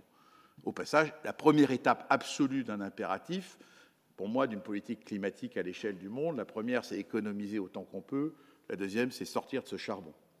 Euh, et, euh, et, ça paraît simple, mais ce n'est pas du tout évident parce que l'énergie, le charbon est l'énergie fossile la moins chère. C'est la moins chère. Et c'est la moins chère, et il se trouve qu'il y a deux grands pays au monde qui n'ont pas toutes les énergies fossiles, mais qui ont beaucoup de charbon, c'est la Chine et c'est l'Inde. Le troisième, c'est les États-Unis d'ailleurs. Le quatrième est la Russie pour le charbon. Euh, d'ailleurs, les États-Unis eux-mêmes ne sont sortis du charbon dans les années 2010 que parce qu'ils ont trouvé le fameux gaz de schiste, que l'on décrit. Si Obama va signer l'accord de Paris, c'est parce qu'ils ont trouvé du gaz de schiste et qu'ils peuvent faire une substitution charbon-gaz aux États-Unis. Ils y ont rajouté, ils y rajoutent massivement le renouvelable, mais c'est ça l'histoire.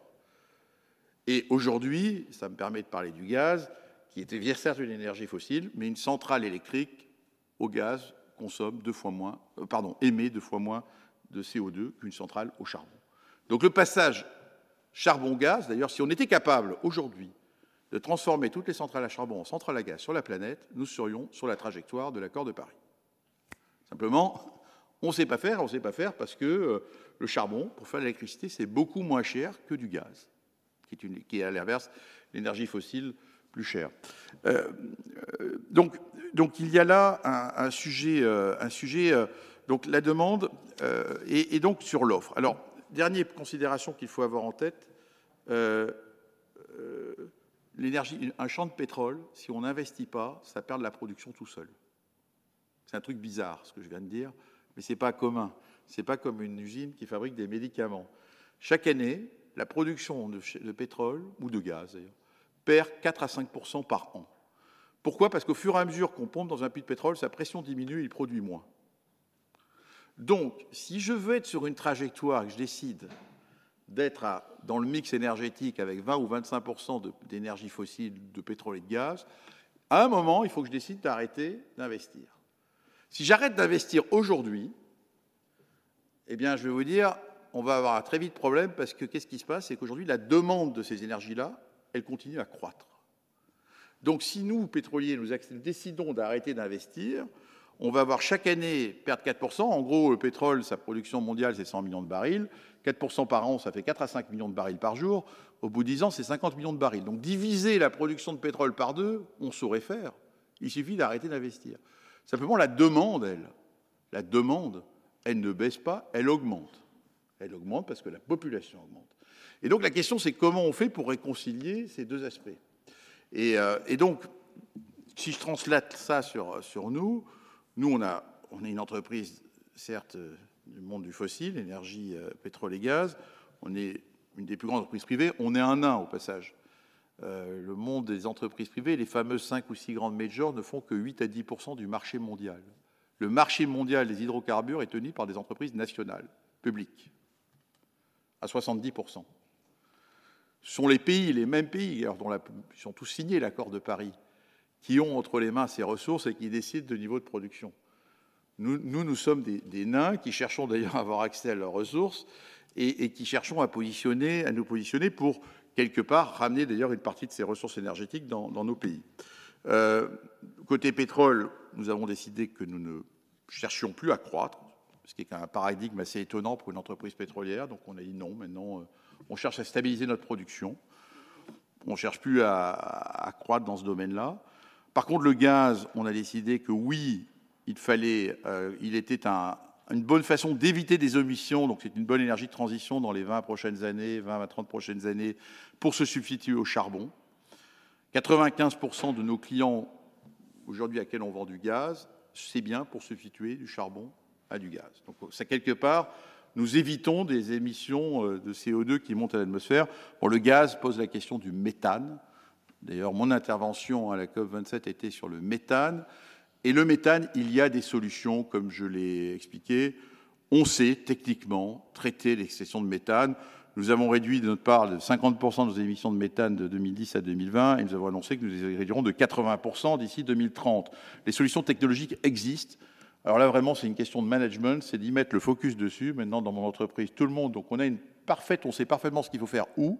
En fait, le plus dur, c'est de reprendre en main les, des, vieilles, installations, notamment en mer du Nord, qui n'avaient pas pris la contrainte méthane dans leur design. Mais en fait, on sait que si on ne fait pas de ce qu'on appelle de brûlage du gaz et si on ne fait pas du venting, je ne sais pas comment on traduit ça en français, on élimine 70-80% des émissions. Donc il suffit juste d'adapter nos installations, juste, c'est pas si cher que ça, donc nous allons le faire. Et d'ailleurs, je suis dans l'industrie pétrolière gazière, celui qui dit euh, nous devons aller vers zéro méthane comme il y a zéro décès, zéro méthane. Notre industrie est capable de le faire, on a les solutions techniques. Donc le, débat du méthane est, est, essentiel. Il faut, maintenant, les scientifiques nous l'ont montré du doigt. On le savait, mais comme toujours, on, essaie de faire beaucoup de choses en même temps. Une fois qu'on met le doigt dessus et qu'on regarde comment on peut le faire, on peut le faire côté euh, euh, dans notre industrie du pétrole et du gaz. Alors après, il faut faire bouger le mix énergétique. Et alors, la difficulté concernant l'offre, je répète, c'est une tâche prométhéenne. Et l'erreur qu'il ne faut pas faire, c'est de croire qu'il faut démanteler le système énergétique d'aujourd'hui alors qu'on n'a pas construit le système énergétique de demain.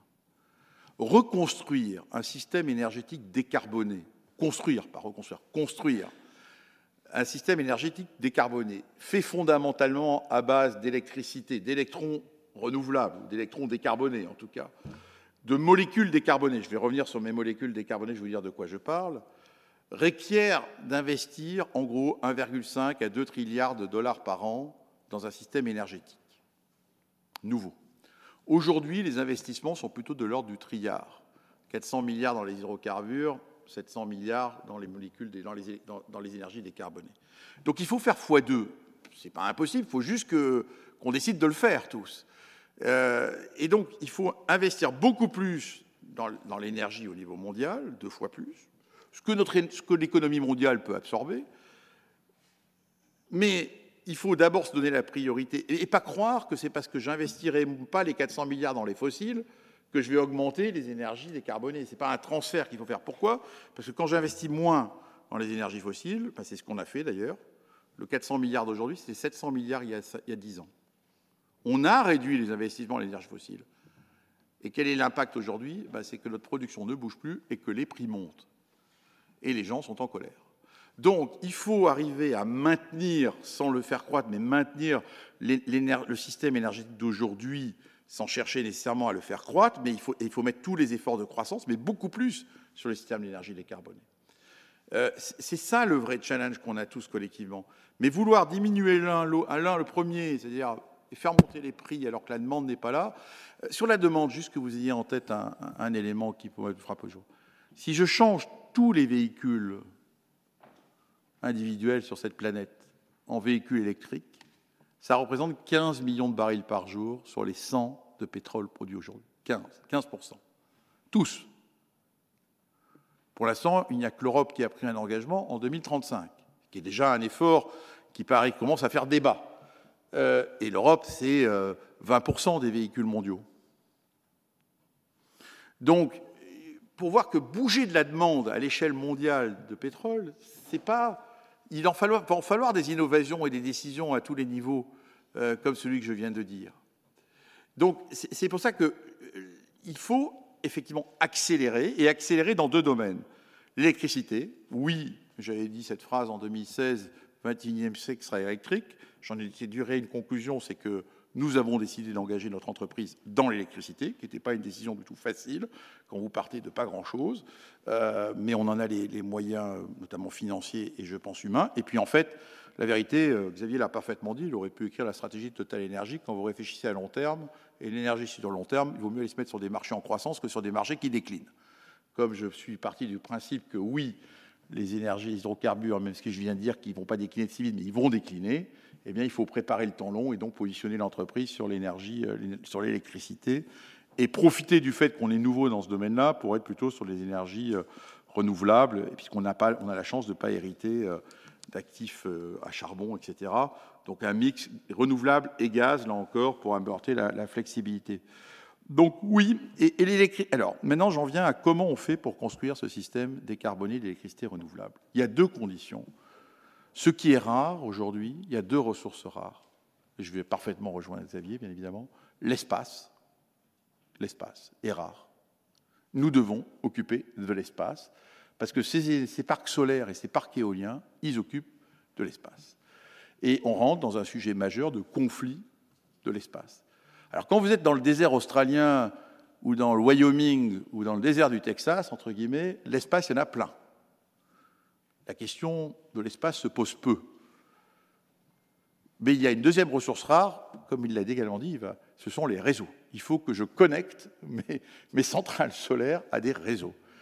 Et dans les investissements que j'ai mentionnés, il faut, à peu près doubler les investissements dans le réseau. Je trouve qu'aujourd'hui, l'Europe, euh, au moment où elle fait face à cette crise énergétique, un des, je pense, je serais un, décideurs politiques, un des grands plans que je lancerai, ça serait un grand plan sur les réseaux électriques européens, à la fois d'interconnexion, mais y compris nationaux.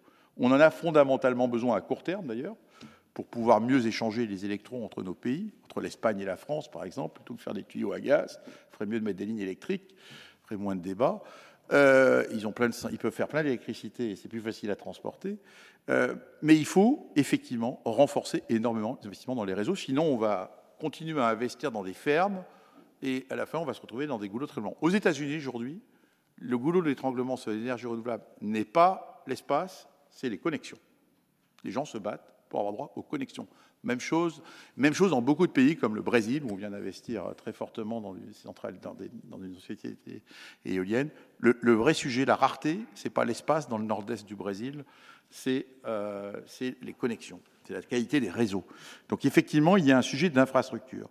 Le sujet d'infrastructure, il est majeur chez nous, Européens, parce que la valeur de l'espace dans nos sociétés ici en Europe n'est pas du tout la même, encore une fois, que dans les pays que j'ai décrits juste avant. Et là, il y a des conflits d'usage euh, qu'il va bien falloir à un moment euh, trouver le moyen d'arbitrer. Euh, je ne vois pas d'autre façon que de beaucoup mieux planifier l'usage de cet espace. Je pense, que, je pense que les acteurs privés comme nous, nous nous épuisons à vouloir convaincre toutes les parties prenantes pour faire des petites centrales solaires et éoliennes en France. Nous épuisons. On met un temps. J'ai deux fois plus de personnes euh, en termes par mégawatt en France que je ne les ai dans pas mal de pays au monde pour arriver à faire face à, l'ensemble des parties prenantes, sans parler des processus administratifs J'ai dit à mes équipes, recruter des sous-préfets plutôt que des ingénieurs, ce sera plus utile, euh, vu, vu, le, vraiment les difficultés auxquelles, nous faisons face. Donc, mais, là, il y a une limite à ce qu'une entreprise privée peut faire. Je pense qu'il faut trouver des moyens de mieux ordonner l'espace. Je pense qu'il y a un besoin où l'État, les régions, euh, les Allemands sont en train de voter une loi qui dit que 2% de l'espace devra être alloué aux, énergies renouvelables. Je pense qu'il faut y repenser, y compris collectivement. Moi, je comprends l'opposition des, des gens qui voient euh, 5 éoliennes par-ci, euh, 10 par-là, mais peut-être qu'il faut repenser l'espace comme on a fait des grandes zones industrielles dans les années 70, en considérant qu'il vaut mieux concentrer les éoliennes là où on pourrait les accéder plutôt que de, les, de miter le paysage. Enfin, et, il faut également, je rejoins parfaitement Xavier, euh, ce qui, euh, et encore une fois, j'applaudis le texte qui est passé récemment, mais je trouve qu'il y a un problème maintenant d'impératif supérieur. Il va falloir qu'on fasse des choix. Euh, moi, je sais bien qu'il faut qu'on rende tout compatible, et je sais bien qu'il y a un lien, pardon, entre biodiversité et climat. Mais si il faut absolument tout rendre compatible, ben, les processus sont longs, et à la fin, on renonce à des projets. Nous renonçons à des projets. Donc, je, pense que je, souscris 100% à ça dit, à ça dit Xavier. Vraiment, la, réflexion que doivent se poser euh, les pouvoirs publics euh, dans leur ensemble, c'est comment on traduit cet impératif climatique dans notre capacité à se doter des infrastructures. Et, je, dois avouer que pour l'instant, euh, on fait des efforts. Je pense qu'on n'est pas allé au bout de, la réflexion nécessaire. Donc c'est ça pour moi les énergies renouvelables. Après, j'ai parlé des nouvelles molécules. Il ne faut pas oublier que l'électricité fera une partie, mais il y aura quand même, euh, on aura besoin de nouvelles molécules. Alors c'est ce qui est issu de la biomasse. Euh, c'est les biocarburants de deuxième, première génération, plus à base de déchets, sans doute pas à base de, euh, culture alimentaire. Euh, mais on aura besoin de, de carburant liquide. On ne fera pas voler des avions pour des problèmes de stockage sans avoir un carburant de nature liquide. Alors, soit il viendra de la biomasse, soit il viendra euh, de ce qu'on appelle des fuels synthétiques et qui nous renvoie à la notion d'hydrogène. L'autre molécule miracle, alors qui pose un problème à mes yeux maintenant, c'est l'hydrogène, parce qu'on a l'impression qu'il suffit de prononcer le mot hydrogène pour dire qu'on a trouvé la solution. Je commence à être très embêté par euh, la promotion de l'hydrogène, euh, qui est devenue pour la plupart de nos responsables la solution. Puis alors, maintenant, je vois bien en Europe, discussion passionnante avec des leaders euh, de grands pays européens qui me disent non, mais tout de suite, là, il faut ramener des terminaux de regasification pour ramener du GNL en Europe. Et puis après 2030, vous inquiétez pas, on fera de l'hydrogène. Et entre les deux, on ne sait pas très bien ce qu'on fera d'ailleurs, parce qu'il va bien falloir que les industries continuent à consommer. Mais, mais je suis gêné par l'hydrogène. l'hydrogène est une molécule, alors il y a plusieurs hydrogènes, je ne vais pas rentrer là-dedans, qui soit besoin, ce qu'on appelle l'hydrogène vert, c'est l'électricité. Donc ça veut dire qu'il faut qu'on fasse un effort d'électricité encore supérieur. Et il y a un discours faux qui consiste à dire parce que la France a du nucléaire, elle va faire de l'hydrogène. Non, non, non, non, non. Elle fera de l'hydrogène que si elle fait beaucoup plus de nucléaire ou beaucoup plus d'énergie renouvelable. Parce qu'a priori, le nucléaire actuel, il sert simplement à nous faire vivre. D'ailleurs, quand il en manque un peu, on voit, les, on voit comment les, gens réagissent. Donc, soit à base d'électricité, soit c'est du base et du stockage de carbone. Je prononce le mot stockage de carbone volontairement. Quand on dit net zéro, le mot net est important. C'est pas zéro. Parce que ça, ce serait une illusion collective de croire que à la fin, on va se passer d'hydrocarbures. L'idée, d'ailleurs, le scénario de l'AIE auquel je souscris, le fameux scénario, le point d'arrivée, il dit il reste encore 20 à 25% d'hydrocarbures. Pétrole, gaz, on peut débattre, mais ce n'est pas le sujet. D'ailleurs, dans, la vision qu'on a de Total Énergie en 2050, il ne resterait que 20 à 25% d'hydrocarbures, ce qui change quand même beaucoup la donne. Euh, mais on a besoin d'émissions négatives. Il va falloir stocker du carbone. Euh, sinon, ça ne fonctionne pas. Donc, je sais bien que le débat est, complexe, il faut le capturer. Alors, il y a plusieurs techniques. Il y a des, dans la nature, on peut stocker du carbone dans la nature. Donc, c'est toutes les solutions fondées sur la nature, qui sont des solutions pas simples à mettre en œuvre, parce que si on veut qu'elles soient durables, il ne s'agit pas de planter des arbres, il s'agit au contraire d'entretenir des forêts. Euh, mais c'est un sujet important, sur lequel, sans prix du carbone, on ne fait pas. Nous investissons maintenant près de 100 millions de dollars par an dans ces solutions-là, mais je cherche des pays où il y a un prix du carbone. Sinon, je fais, ça devient de la philanthropie, du mécénat, ce qui est peut-être, mais le problème, c'est que 100 millions, c'est pas 100 millions qu'il faudrait qu'on fasse, il faut qu'on change d'échelle. Quoi. Euh, et puis, il y a les fameux stockages de carbone, la capture du carbone. Alors, soit on va prendre le carbone et on le transforme en une molécule chimique. Bon, il pourrait faire des fuels synthétiques, puisque faire un fuel synthétique, c'est faire réagir du CO2 et de l'hydrogène, euh, ou bien il faut le stocker. Euh, il faut le stocker dans des stockages souterrains de carbone. À mon avis, là-dessus, euh, en mer du Nord, sans doute, sous les pieds des gens, sans doute pas. Donc, mon avis, en gros, je pense que c'est un, peu compliqué de faire. Mais, c'est un sujet sur lequel, si on est sérieux, il faut aussi progresser. Après, il faut rêver, il faut être capable d'aller capturer du carbone dans l'air ou dans les océans d'ailleurs, ce qui est peut-être plus facile. Concentration est plus forte, on n'en parle pas encore assez.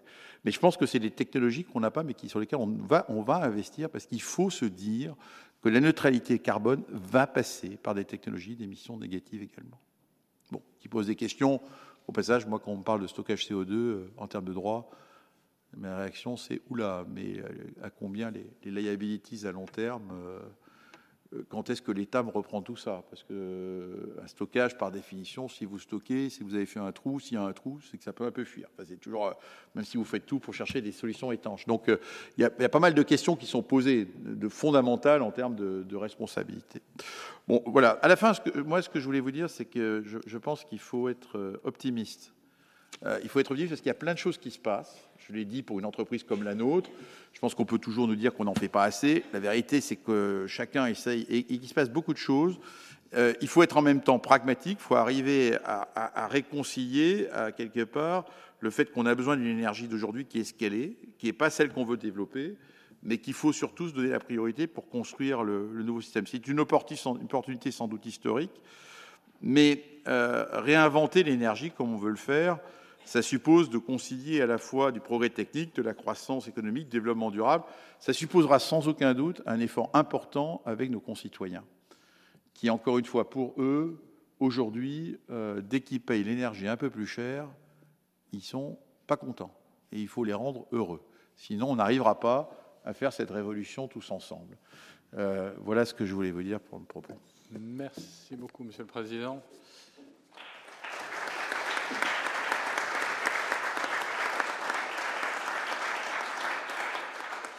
Pour votre exposé très riche et qui a introduit au fond des, dimensions qui ne font que complexifier le sujet, notamment la, dimension euh, mondiale, et qui se termine sur une note euh, d'optimisme et puis sur un accord avec le précédent euh, intervenant, je le note. Je vous propose de passer tout de suite la, parole au professeur Faudin, parce que l'heure tourne, pour laisser ensuite, on reviendra, je pense, sur votre exposé à l'occasion du débat. Merci, Monsieur le Président. Euh, je vais également essayer de, limiter euh, mon intervention aux objectifs euh, avec une perspective macroéconomique. Alors, je me rends compte que je vais reprendre en fait plusieurs éléments qui ont déjà été évoqués, mais je vais les dire un peu autrement. oui, alors je, me distingue en revanche, oui, j'ai prévu des diapositives. Alors, la, la, transition énergétique, elle cherche à répondre à une contrainte environnementale. C'est c'est notre budget carbone euh, qui reste disponible. Euh, cette transition ou cette contrainte, finalement, elle s'impose à nous euh, et elle va être coûteuse. Elle est coûteuse. Est-ce qu'elle va être très coûteuse, trop coûteuse? Je ne sais pas encore, mais en tout cas, elle est nécessaire. Alors la transition énergétique, si je dois reprendre une définition très générale, c'est un ensemble de transformations euh, avec des coûts et des bénéfices pour la société. Euh, et l'objectif global, euh, s'il devait en, avoir un, ça serait d'obtenir au moins à long terme des bénéfices nets sociaux positifs, faire en sorte justement que nos sociétés présentes et futures soient, pour reprendre les termes de M. Plus heureuses en général. Donc il faudrait, l'objectif serait euh, de maximiser euh, les bénéfices. Ces bénéfices sont euh, principalement climatiques et environnementaux, tout en saisissant les opportunités économiques et en essayant de limiter les coûts économiques et sociaux. Alors les coûts, ce n'est pas exactement l'objet de la table ronde de ce matin, mais j'aimerais en dire quelques mots quand même. de quels coûts faut-il tenir compte et quel type de comparaison est-ce que ce sont les coûts euh, de euh, l'action euh, climatique? Est-ce que c'est le coût de la, transition énergétique? Est-ce que ce sont les coûts d'inaction Les coûts pour qui Et d'ailleurs, sur quelle durée faut-il chiffrer ces coûts? Il y a diverses estimations sur les coûts de la, transition énergétique. Les chiffres varient de, 10 milliards à 100 milliards par an. Mais euh, j'aimerais rebondir sur une, note récente de, France Stratégie, qui a été publiée la semaine dernière, écrite notamment par Pisani Ferry sur l'action climatique. Eh bien, cette note, elle prône une relance par la demande, une relance par les grands investissements, partiellement financée par de l'endettement public, et sur la forme, la, note est, un peu alarmiste, mais euh, est optimiste également. Selon cette note de France Stratégie, pour la France, la transition énergétique nécessitera un surinvestissement euh, de 70 milliards en 2030, ce qui représente à peu près 2,5 points euh, de PIB pour la France. Alors, 2,5 points de PIB pour la France, est-ce que c'est un coût important? Est-ce qu'il est trop important? On ne peut pas répondre dans l'absolu, il faut forcément comparer à un scénario alternatif. Et, en général, le scénario alternatif, c'est justement euh, le coût de l'inaction. Donc, euh, qu'est-ce qui nous attend si jamais on ne mène pas à bien ces investissements-là? Ce coût-là, ça a été déjà évoqué, euh, le coût d'inaction, on commence un peu à le sentir. il suffit de voir l'été que nous avons traversé et même l'automne que nous sommes en train de vivre. Mais plus généralement, ce coût de l'inaction consisterait en euh, évidemment des phénomènes climatiques extrêmes, le coût pour la biodiversité en termes de déclin, euh, en termes de santé, productivité agricole, migration climatique, etc. Donc ce sont des coûts qui, peuvent être importants, qui sont effectivement, et c'est dans le débat, ce sont des coûts qui sont incertains et ce sont des coûts qui sont sûrement encore un peu lointains. Mais potentiellement, euh, potentiellement ces coûts peuvent être, le coût de l'inaction peuvent être très importants ces coûts peuvent être subis par une infinité de générations, euh, et par ailleurs, ces coûts peuvent entraîner des dommages irréversibles. Alors, ce type d'évaluation, ce type d'exercice n'est pas nouveau, il remonte aux, travaux de, Nicolas Stern notamment. Et pour faire simple, euh, les principales conclusions que donnait euh, l'évaluation du coût de l'action versus le coût de l'inaction, ce, que disait Nicolas Stern, c'est que le coût de l'action, c'est à peu près un point du PIB euh, qu'on devrait investir chaque année dans la transition énergétique pendant 20 ans pour s'éviter justement euh, les conséquences dramatiques du changement climatique. Et ces conséquences dramatiques du changement climatique, si nous ne faisons rien, eh bien, deviendraient très importantes dans une vingtaine d'années et représenteraient entre 5 et 20% du PIB. Alors nous sommes passés de 1 euh, point PIB à 2 points et demi. Euh, entre 2006 et 2030. Il y a une évolution temporelle de ces besoins, et je pense que le rapport Pisani-Ferry rejoint un petit peu, en tout cas dans sa méthode, les travaux de, Stern. Ce 1 point de PIB me semble être un plancher du coût de la transition énergétique, parce que, euh, eh bien, même si les coûts de l'action, donc le coût de la transition énergétique, ces coûts ont tendance à baisser. Pourquoi? Parce que on a du learning by doing, le prix des énergies renouvelables est en train de baisser, le progrès technique joue son, rôle. Et donc, le fait que le coût de la transition a, tendance à baisser, tendance à, baisser dans le temps, pardon, ça nous inciterait à procrastiner. Mais en même temps, le coût de l'inaction augmente. Euh, plus on attend, plus le stock s'accroît et les dommages deviennent importants et peut-être de façon non linéaire. Donc on a d'un côté le coût de l'action qui baisse et en même temps le coût de l'inaction qui s'accroît et il s'agit de trouver le, bon équilibre euh, sur ces coûts. Ce qu'on devine, c'est que, euh, d'une façon générale, l'évaluation euh, de ces coûts et de ces bénéfices de la transition énergétique, c'est un exercice complexe et incertain. Mais au-delà d'être une, assurance contre le risque climatique, la transition énergétique, c'est encore beaucoup de choses, il y a beaucoup de dimensions. Euh, c'est aussi une source d'opportunités technologiques, une source d'opportunités industrielles et sociales. Donc, pour revenir à la question de, cette table ronde sur les objectifs globaux euh, de la transition énergétique, objectifs directs et indirects, j'en vois au moins trois. Le premier, évidemment, étant, euh, étant atteindre la neutralité carbone. Le deuxième serait d'accroître la compétitivité industrielle en stimulant de nouvelles activités économiques moins, moins émettrices. Et enfin, euh, accompagner euh, les transformations sociales. Le premier objectif de la, transition énergétique, c'est cette neutralité carbone en 2050. Euh, c'est sûrement l'objectif le plus important parce que les conséquences du changement climatique commencent déjà à se faire sentir, et lourdement. Et notre budget carbone est dorénavant très, très limité. Alors, il est limité, évidemment, étant donné l'état actuel de nos connaissances et de notre capacité à nous adapter. Mais aujourd'hui, ce budget carbone est, pressant. Euh, alors, ce budget carbone, évidemment, c'est un budget global, c'est un objectif global, c'est un, objectif mondial.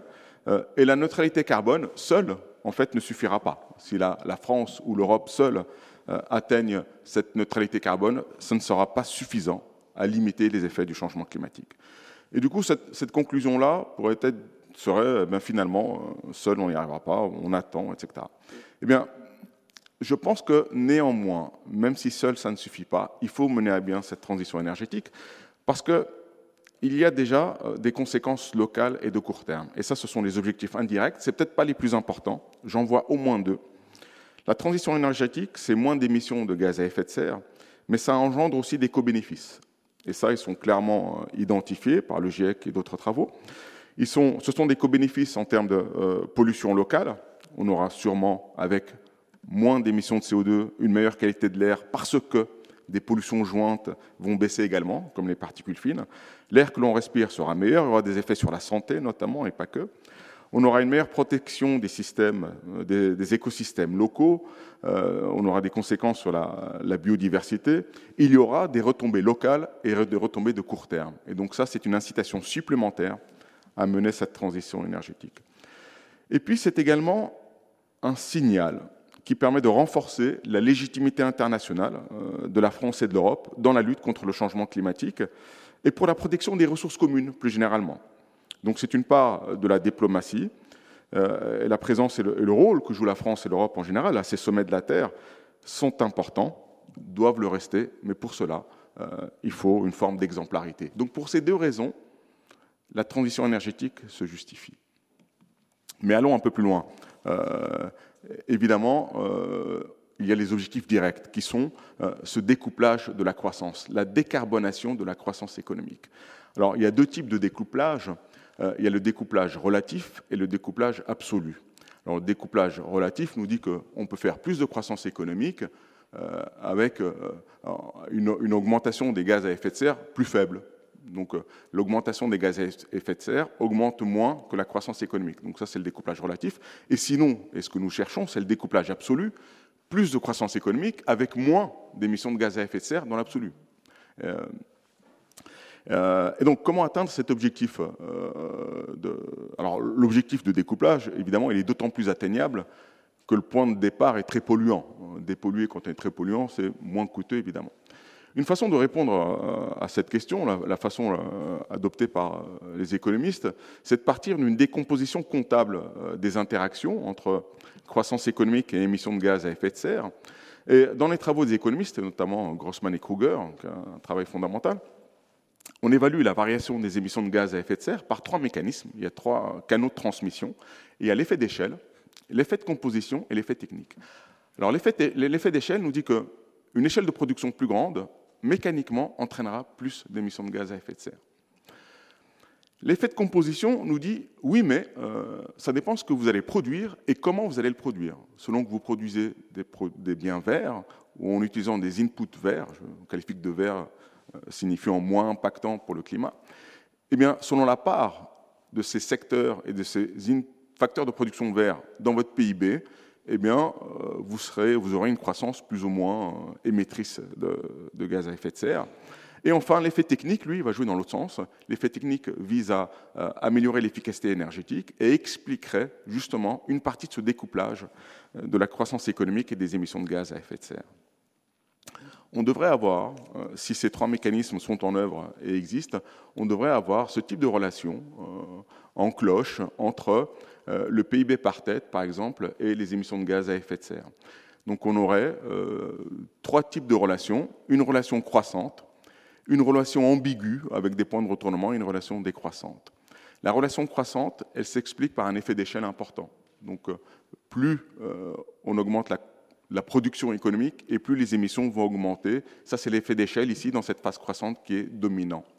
Et puis, l'économie évolue, la partie verte, je dirais, de l'économie s'accroît, donc l'effet de composition commence à jouer son rôle, et on commence à avoir une relation ambiguë entre la croissance économique et les émissions de gaz à effet de serre. Donc on a cette partie qui monte, qui peut descendre, et un point de retournement.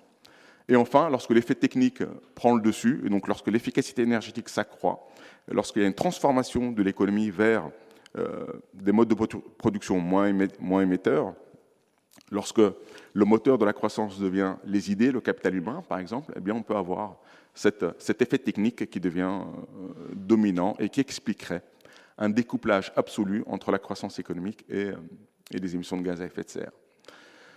Donc, pour que la transition énergétique permette cette, cette, ce découplage, la transition énergétique, doit impacter plus fortement l'effet technique que l'effet d'échelle ou l'effet de composition. Cela signifie qu'il faut mettre en place des stratégies pour stimuler le progrès technique, de la recherche-développement par exemple, l'orienter vers les technologies vertes, mais aussi accompagner la demande sociale pour la protection de l'environnement. Ce sont des campagnes de sensibilisation, c'est le rôle de l'éducation, mais c'est aussi euh, des prix et des politiques climatiques. Les prix, effectivement, jouent un rôle important. Ça, c'est une condition qui me semble nécessaire pour un découplage, euh, et un découplage qui pourrait être mondial. Mais la neutralité carbone, euh, elle vise aussi à décroître les sources d'émissions et plus généralement faire baisser les indésirables et croître les désirables, alors c'est un vœu pieux. Mais euh, disant cela, ça met aussi l'accent sur l'effet de composition et fait en sorte que la part des secteurs verts dans l'économie devienne plus importante. Euh, une croissance, on devrait aller vers une croissance plus riche en capital humain, plus riche en capital institutionnel, en énergie renouvelable et évidemment moins de sources de pollution et de maux publics. Mais la neutralité carbone, euh, c'est aussi de la décarbonation, c'est aussi favoriser les émissions négatives, ça a été euh, euh, avancé précédemment, c'est de la reforestation, c'est aussi de la capture et séquestration du carbone, c'est des bioénergies couplées à cette technique de capture et de séquestration. Mais toutes ces énergies, toutes ces innovations, cette géo-ingénierie, elle est en lien avec le prix du carbone. Donc un prix du carbone est important. Il faut pouvoir donner, attribuer une valeur à la, tonne carbone euh, évitée qui soit suffisamment incitative. Alors quelques pistes pour euh, inciter à cette, à cette, réorientation. Il faut faciliter le déploiement des énergies renouvelables en levant les obstacles. Les infrastructures et l'espace en sont des obstacles. Il faut fluidifier tout ça. ça joue sur l'acceptabilité sociale des infrastructures mais ça joue également sur cette disponibilité des ressources minérales. Donc il faut avoir une autonomie minière, ou alors inciter au recyclage, un meilleur recyclage. Ça peut être aussi taxer le contenu carbone en fonction de, la conjoncture climatique, et donc surtaxer euh, les consommations de carbone euh, lorsqu'il y a des euh, alternatives raisonnables. Deuxième objectif de la transition énergétique, eh c'est accroître la part des énergies renouvelables et alléger notre dépendance aux énergies fossiles, et je dirais même pour alléger notre dépendance aux énergies fossiles. Il y a un double intérêt ici, c'est accroître l'indépendance énergétique, donc la souveraineté, la sécurité d'approvisionnement, euh, la facture énergétique, euh, être moins soumis aux aléas des marchés des énergies, au marché d'échange, mais également éviter un, phénomène qu'on pourrait qualifier de malédiction du carbone, ou la carbone curse. En fait, qu'est-ce qu'elle dit, cette, cette théorie de la malédiction du carbone, elle dit que les pays avec abondance de ressources fossiles émettent plus de CO2 par unité de production que les pays où ces ressources sont rares. Alors il y a trois mécanismes à cela. Il y a un effet de composition. On a une abondance de ressources fossiles, et donc ça, ça, induit une prédominance des secteurs des énergies fossiles fortement émetteurs de CO2. Donc notre économie est fondée principalement sur le secteur fossile. Mais cette abondance va de pair avec des effets d'éviction dans les, dans les autres secteurs énergétiques. Et ça se traduit par des barrières au développement des énergies renouvelables. Donc beaucoup de fossiles se traduit par des barrières à l'entrée pour les énergies renouvelables. Et enfin, et ça c'est assez étonnant, beaucoup de fossiles, ça entraîne des comportements polluants un peu partout et dans tous les secteurs de l'économie, y compris dans les services. C'est-à-dire que dans un pays où il y a de l'abondance de fossiles, un coiffeur, quand il produit de la coiffure, utilise plus de CO2 qu'un pays où hein, les fossiles sont, moins présents. Donc, ça s'explique aussi par des, du coup, par des politiques environnementales un peu plus laxistes et, euh, certaines euh, spécialisations. Pour l'illustrer un petit peu, si on regarde euh, ce, ranking, cet ordonnancement des émissions par unité de production, par unité de, de PIB, pour les différents pays. Si vous regardez ce que. Donc, on a une, croissance, on, voit la Chine qui joue un rôle important, etc. Eh bien, les pays qui sont en rose, ce sont les pays euh, qui sont abondants, abondants en ressources fossiles. Eh bien, parmi les pays les plus émetteurs, nous avons principalement des pays qui sont très, euh, très abondants en ressources fossiles. Et ça l'incidence suivante. Alors ici, on met en relation euh, la croissance économique moyenne sur une quinzaine d'années avec le taux de décarbonation. Le taux de décarbonation. C'est en lien avec, le, le, découplage absolu ou le découplage relatif. Lorsque vous êtes au-dessus de la première bisectrice, vous êtes en découplage absolu. Cela signifie que vous avez de la croissance économique avec une réduction des émissions. Lorsque vous êtes en dessous de la bisectrice, vous avez de la croissance économique, mais avec euh, des émissions qui augmentent, mais qui augmentent moins que la croissance économique. Donc il y a découplage, mais c'est un découplage relatif. Donc en dessous de la bisectrice, on a une augmentation des émissions qui sont dues principalement à l'effet d'échelle. On produit plus, mais même si chaque unité produite pollue moins, eh bien on a quand même une augmentation. Euh, de la pollution.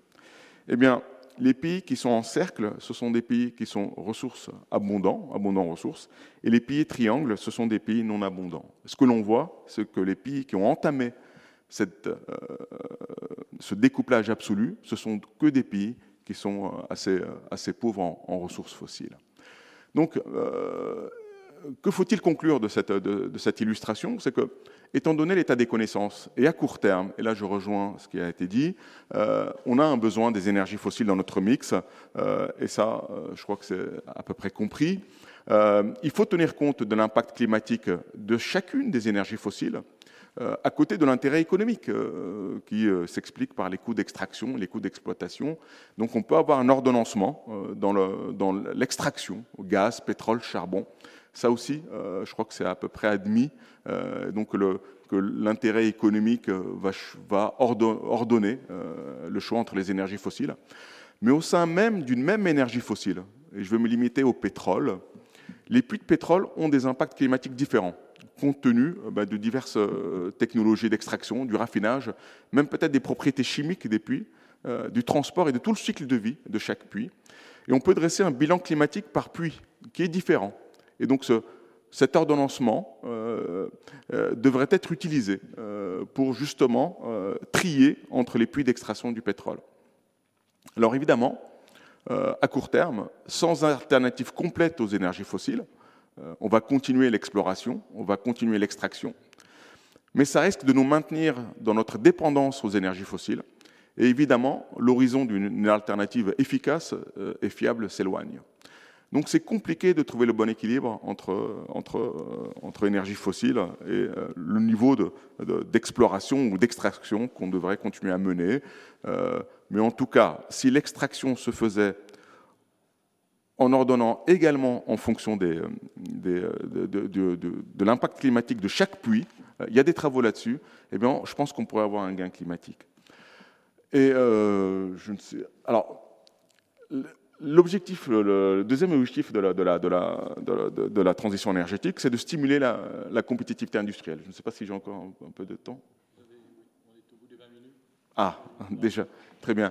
Donc, en fait, il y a eu un renversement, je vais, résumer hein, mon propos, il y a eu un, renversement, mais ça Christian l'a dit, euh, des, contraintes. Dans les années 70, euh, euh, nous, faisons face, nous avons fait face à un, risque d'épuisement des ressources qui étaient le moteur de notre croissance. On avait peur de cette fin du pétrole, et ce pétrole était justement ce qui nous permettait d'alimenter notre croissance économique. Ça, c'était les années 70. et puis, il y a eu les chocs pétroliers 73-78 et il y a eu cet effet sur les prix, et finalement, ces crises et ces effets prix ont été des stimuli, euh, des, stimulateurs de, de, progrès techniques, et finalement, euh, cet épuisement des ressources fossiles qui était prédit euh, n'a jamais eu lieu. Mais aujourd'hui, la contrainte s'est renversée. Nous ne sommes plus sur un risque d'épuisement d'une ressource, mais nous sommes sur un risque de saturation d'un puits, qui est l'atmosphère, et nous ne pouvons pas aller plus loin. Et euh, je pense qu'il faudrait euh, rebondir sur cette contrainte-là, de la même manière que dans les années 70-80, nous avons réagi à la crise du pétrole. Il faudrait aujourd'hui, dans les années 2020, du coup, euh, réagir à ce risque d'épuisement, de saturation de l'atmosphère. Et c'est un, c'est un élément pour accélérer l'innovation. Donc ça, c'est l'hypothèse de Porter, euh, que la pression réglementaire la pression environnementale favoriseraient l'innovation. Euh, alors évidemment, ça va se faire avec des réallocations sectorielles et des réallocations intrasectorielles. On va passer sûrement de la voiture thermique à la voiture électrique. Euh, certaines ressources minérales vont être nouvellement exploitées. Il y aura des, des gagnants et des perdants. Mais il est sûrement préférable d'avoir des réallocations choisies et stratégiques pour faire face au changement climatique plutôt que des réallocations subies suite au changement climatique.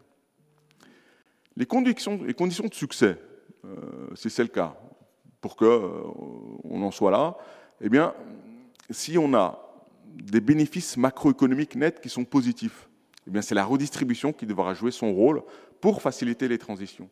Si les gagnants de la transition gagnent plus que la perte des perdants, eh bien, la société dans son ensemble peut y gagner. Donc ça, ça rejoint le débat sur les inégalités sur euh, le changement climatique et sur les politiques climatiques. Il faudra sûrement dédommager les perdants. On parle d'actifs obsolètes. Alors, il faut dédommager ces perdants d'actifs obsolètes. Euh, euh, le débat, par exemple, aujourd'hui sur la région parisienne, c'est ces normes énergétiques des bâtiments et le prix de l'immobilier qui baisse.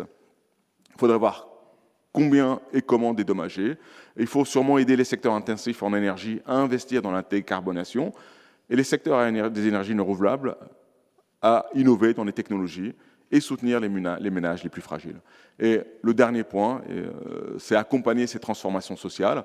Évidemment, la question des inégalités, c'est une question importante. Il faut mieux lutter contre les inégalités. Mais euh, pour mieux lutter contre les inégalités, euh, il y a différentes raisons à cela. Il y a des raisons sociales. Donc, trop d'inégalités est sûrement pas bon pour l'économie, la croissance, la société dans son ensemble. Euh, mais je pense que euh, penser qu'en luttant contre les inégalités, nous allons résoudre les problèmes climatiques, euh, je ne crois pas que ce soit suffisant. Ce ne sera pas significatif. En revanche, lutter contre les inégalités, c'est important pour accroître l'acceptabilité des politiques environnementales, l'acceptabilité d'un prix du carbone relativement élevé. Euh, mais pour cela, il faut aider, accompagner et donc faciliter euh, donc les transitions, les substitutions pour les ménages les plus, les plus fragiles à passer à la voiture électrique, à rénover les bâtiments, etc. Voilà. Je suis désolé, j'étais un peu long. merci.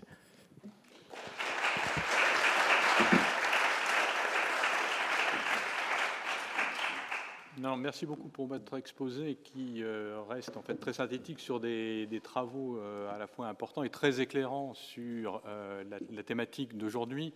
Alors, je voudrais quand même laisser un peu de, place au débat avec la salle. Je ne sais pas si certains souhaitent poser des questions. Je vous demanderai simplement de, vous identifier avant de prendre la parole. Alors, je vais prendre au, au troisième rang. Monsieur.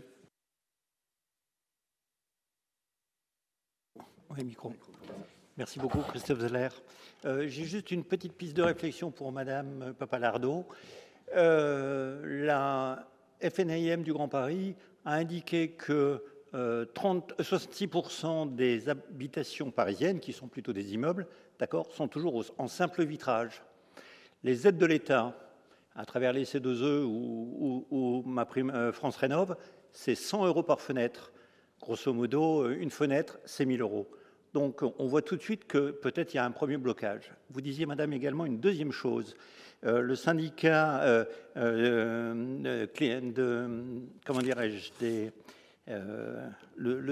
des chauffagistes indique que 30% des radiateurs sont grippés. Donc quand on dit à tous les Français qui veulent baisser d'un degré, dès lors qu'ils ont tous les radiateurs de bloqués chez eux, et, et pourtant rien n'est prévu, rien n'est prévu ni à travers euh, les C2E, ni à travers France Rénov pour changer les radiateurs. C'est complètement euh, ridicule. Ça, c'est un premier point. Après, je vais poser une vraie question un peu plus de fond, s'il vous plaît. Euh, vous-même, madame, je crois que vous avez parlé du code de la santé. Alors, je veux parler sur les, éoliennes. Les éoliennes, elles ont un, le, code général de la santé, stipule que les bruits, c'est maximum normalement pour être acceptable, c'est 30, 30 décibels. D'accord? Sur les ICPE, enfin sur les éoliennes, on est sur une dérogation, c'est-à-dire 35 décibels.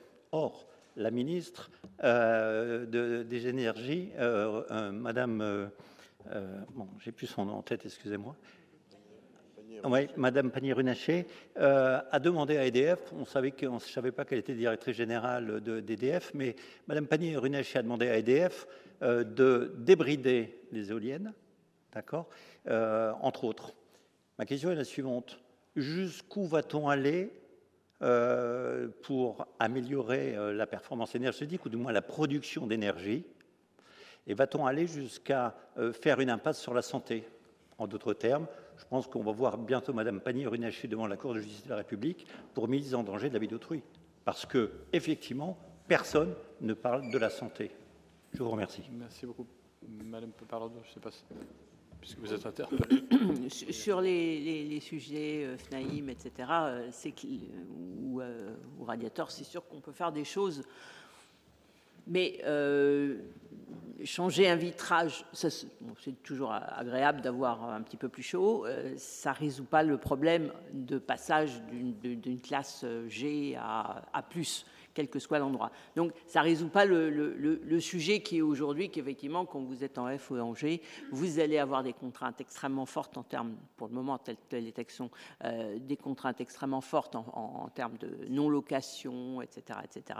Et c'est pas ça qui résoudra le problème. Mais je suis d'accord, il y a quand même des choses qu'on peut faire, heureusement, et dans beaucoup de logements euh, parisiens, euh, on n'est pas dans du historique, impossible à, à, faire bouger. Mais c'est quand même un du parc aujourd'hui qui est concerné. Euh, alors, je ne vais pas parler du code de la santé, mais c'est pas grave. mais, vous posez une bonne question. Hein. C'est vrai que euh, toutes les, réglementations qu'on essaye de faire évoluer pour aller plus vite, elles vont forcément se heurter à des choses. Alors, est-ce que 35 euh, décibels, c'est mettre en danger la vie d'autrui, alors que en ville, on est à beaucoup plus en continu et qu'on le saura beaucoup moins quand on aura des voitures électriques. Bah, voilà, je ne sais pas. Euh, ce que je pense, c'est qu'effectivement, il y a quand même des progrès à faire si on veut. Si on considère, j'en profite pour répondre à, enfin, pour poser un, sujet que j'avais en tête par rapport aux, limites du droit ou au fait que le droit aujourd'hui euh, euh, public n'intègre pas euh, un objectif de, délai. Il me semble qu'il intègre quand même le fait que quand on est dans une situation de risque important, de, problèmes de survie, euh, il y a des possibilités de faire des choses. Moi, je considère aujourd'hui que le changement climatique, on est en situation de survie. C'est pas, euh, voilà, on n'a pas beaucoup parlé d'adaptation. Je suis toujours à peu près la seule à en parler pour le mais ça va changer. on, est en train de subir et on va subir des conséquences liées au changement climatique qui vont être bien, bien plus importantes que certains effets dont on essaie de se préoccuper. Mais je suis d'accord avec vous, c'est pas si simple. Euh, on n'a pas beaucoup parlé de biodiversité, c'est quand même un sujet important, y compris pour lutter aussi ou pour s'adapter. Donc euh, je reviens sur ce que je disais, c'est complexe, mais il faut quand même qu'on intègre le fait qu'on est devant un phénomène euh, réellement vital et, sur lequel Patrick Pouyanné a dit 2050, c'est loin effectivement, sauf que le sujet, c'est pas de faire les réductions en 2045 on peut être très très bon en 2045-2050, mais il faut commencer tout de suite, sinon l'objectif de 1,5 degré, on ne le tient pas. Hein. Donc pour moi, L'objectif, c'est 2030. Et 2030, c'est dans 8 ans. Et 55% d'économie d'ici 2030, c'est énorme. Et c'est loin de tout ce qu'on est en train d'essayer de faire les uns et les autres. Bon, je dis pas ça parce que je suis pessimiste ou pour démoraliser. Au contraire, je, dis aussi tous les dixièmes de degré qu'on gagne, c'est bien. Mais il faut être conscient qu'on est effectivement devant euh, une énorme évolution dont on n'a pas, je pense, pris vraiment la mesure. Merci beaucoup. Je voudrais vous demander de poser vos questions euh, rapidement parce qu'on a déjà dépassé euh, l'horaire et puis nos, intervenants aussi ont des contraintes. Alors, monsieur, je vous en prie. Merci beaucoup de me donner la parole et je vais tâcher d'être bref.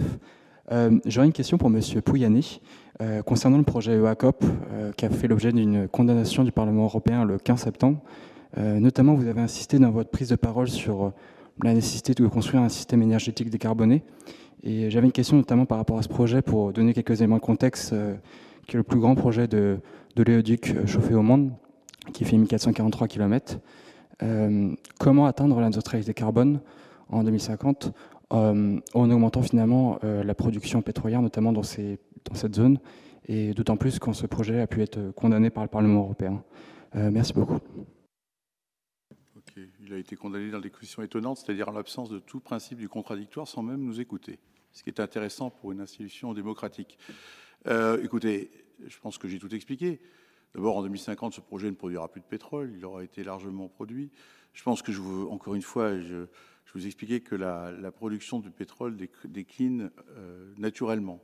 Donc, il faut qu'on continue à mettre en, œuvre des nouveaux projets euh, pétroliers. Pourquoi pas celui-là et pourquoi, d'autres? Euh, je dirais, et encore une fois, d'ailleurs, ce projet se fera, que ce soit Total Energy ou pas. J'ai eu l'occasion de l'expliquer au Parlement la semaine dernière. La vraie cohérence du Parlement européen serait de voter les crédits consistant à dire à l'Ouganda et à la Tanzanie, eh ben, je vous demande de laisser le pétrole dans la terre, et donc je vais vous donner les 50 milliards de dollars que va vous rapporter ce gisement au fil, au cours des 20 prochaines années. Ça, ça serait totalement cohérent de la part du Parlement européen. Malheureusement, je ne l'ai pas entendu. Et ça, c'est le vrai sujet aujourd'hui pour nous qui sommes présents ici dans nos pays occidentaux, dans nos pays développés, où nous voulons expliquer à un certain nombre de pays du monde, les Africains notamment, qui ne sont pas vraiment responsables du changement climatique historiquement, que ben, ils doivent rester euh, pauvres énergétiquement et pauvres euh, parce que finalement, euh, nous avons construit notre société développée en émettant du carbone. Voilà, je ne vais pas être plus long sur ce débat, sur ce dossier qui défraie la chronique. Et j'en profite d'ailleurs pour vous remercier de m'avoir invité, Madame la Présidente, et d'avoir eu l'occasion de parler devant vous. Mais je suis désolé, j'ai une autre contrainte je vais devoir vous, vous quitter sur cela. Merci à vous en tout cas. Merci beaucoup. Monsieur. Merci. Euh, bonjour, Vincent Ossius, euh, France Stratégie. Euh, j'avais une question. On a bien évidemment discuté le fait de l'importance de la tarification du carbone. Est-ce qu'un système, déjà de commencer par un système de comptabilité carbone, où quand les entreprises achètent des consommations intermédiaires, elles ont dans leur facture le contenu carbone et euh, également donc euh, les produits qui sont commercialisés, les consommateurs puissent avoir l'information. Est-ce que cette comptabilité carbone développée au niveau national et européen euh, Ensuite, bien évidemment, il pourrait y avoir une tarification carbone, mais en faisant attention d'avoir, par exemple, en échange, pour réduire les inégalités, une baisse d'autres taxations et qui euh, sont positifs en termes de réduction des inégalités, par exemple en faisant baisser euh, les cotisations salariales et en augmentant les allocations.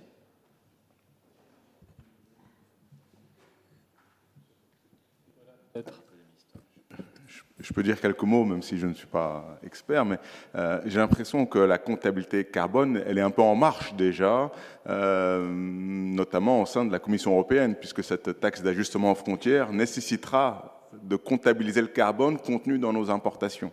Donc, euh, donc elle, se met en place. il y a évidemment des questions méthodologiques, mais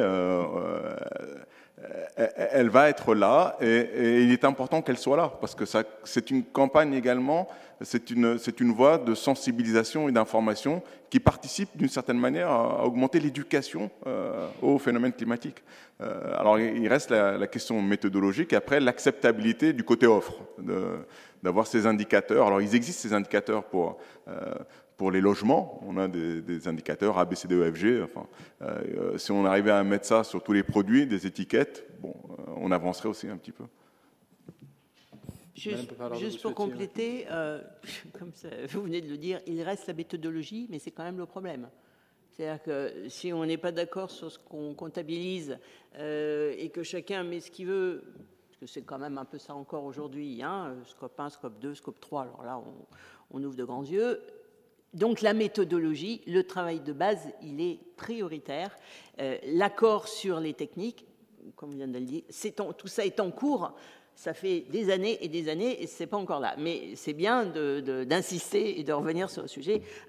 Quant à l'idée de faire bah, ce qu'a fait la Suède, mais il y a très longtemps, au siècle dernier, hein, en euh, effectivement mettant euh, des taxes très fortes sur le carbone et en réduisant leur, euh, leur contribution salariale, je crois, ou pension, ou je ne sais quoi, les Suédois eux-mêmes disent qu'aujourd'hui, ils ne le feraient plus. Parce que c'est, aujourd'hui, on est dans un monde où ça ne marcherait plus, notamment parce que ça, c'est toujours quelque chose qui m'a qui m'a euh, interpellé quand je, réfléchissais sur ces sujets-là, c'est que ce que l'on essaye de faire en faisant ça, c'est de baisser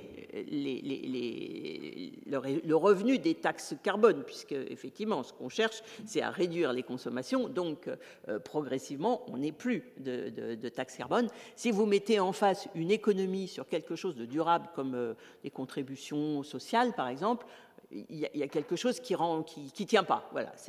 Donc il faut trouver d'autres solutions. Je pense qu'en tout cas, il faut reverser tout ce qu'on récupère en, taxes et éventuellement euh, sur le carbone euh, à aider à faire passer la pilule et à faire en sorte de lutter contre les, problèmes sociaux. Ça, je pense que l'équilibre se fait. Mais si c'est pour euh, réduire des, taxes pérennes avec une taxe qui, elle, à l'inverse, n'est pas censé être pérenne si on est, euh, on est cohérent avec son objectif, on n'y arrivera jamais. Merci. Alors, Madame, je vais vous donner la, la parole oui, tout au fond, puisque vous l'avez demandé depuis un moment, j'en suis désolé. Alors malheureusement, je voulais poser ma question à Monsieur Pouyanné qui est parti très vite euh, après la question sur le projet ICOP. On a beaucoup parlé euh, de, de l'acceptabilité sociale, des contraintes de, sur la demande, assez peu finalement sur, sur l'offre. L'Agence internationale de l'énergie a indiqué qu'il fallait cesser tout nouveau projet, y compris d'exploration aujourd'hui, si on voulait atteindre les objectifs euh, fixés.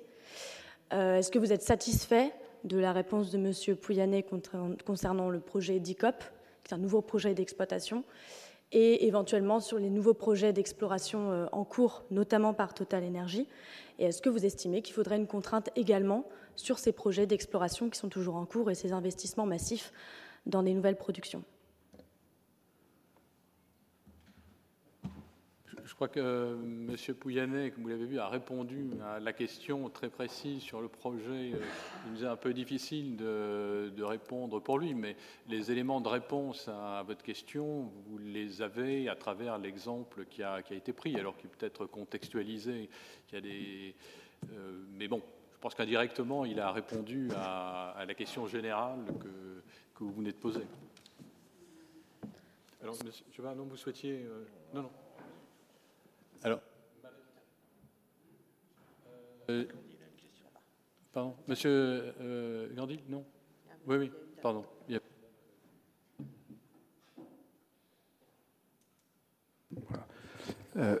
oui, bonjour à tous. moi, je je, suis très inquiet de voir monter dans des décisions locales des petites entorses à des libertés essentielles, comme la liberté de déplacement par exemple.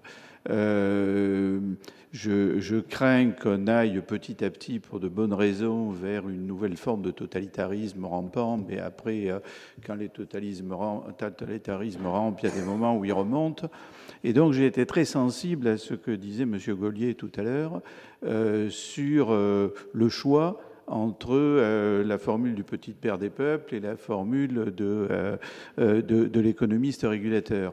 Et effectivement, l'économiste régulateur, il semble beaucoup plus prometteur sur le maintien des libertés pas tellement sur l'égalité sociale. Est-ce qu'on peut imaginer un économiste régulateur, mais protecteur euh, d'une certaine euh, amélioration de l'égalité sociale, parce qu'il euh, ne faut pas avoir des, des, situations extrêmes. Ou est-ce qu'on peut imaginer un petit père des peuples qui saura, en gros, réduire beaucoup la voiture, mais la maintenir pour tous ceux qui souffrent d'arthrose du genou ou tout un tas d'autres raisons qui interdisent d'utiliser des métros totalement archaïques et dans lesquels, si on ne peut pas faire ben on est assigné à résidence. C'est quand même un sujet qui touche 20% des Parisiens, ce n'est pas un petit sujet.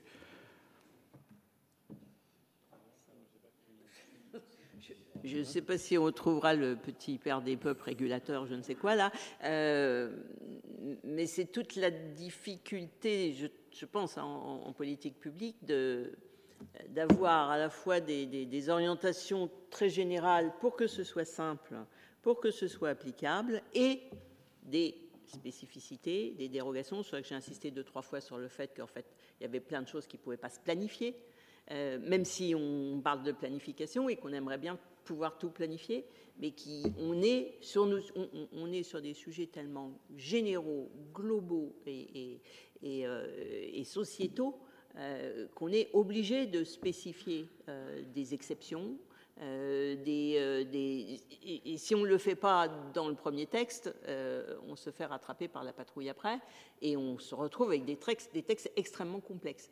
Et moi, je ne sais pas qui va nous résoudre le problème, mais on vit dans ça en matière de politique publique sur ces sujets. Je ne pense pas que ce soit une spécificité française, hein, ce qui rend le sujet complexe. Mais je ne vois pas de solution idéale.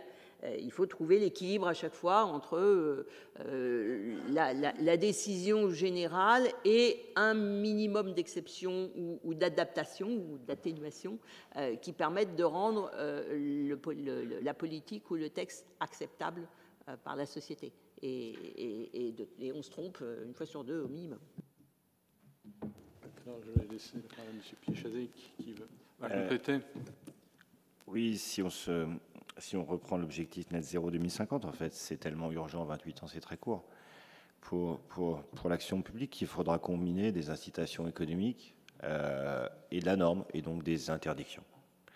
Et euh, toute la science, ça va être de, de, combiner le point de ces incitations économiques et le poids de ces interdictions, sans, sans comme tu le disais, nécessairement toucher à des libertés fondamentales, mais euh, des restrictions de nos vies compte tenu de l'urgence dans laquelle on est, ou en tout cas des restrictions d'usage, il y en aura nécessairement puisqu'on ne pourra pas tout réguler par, par, par, l'incitation.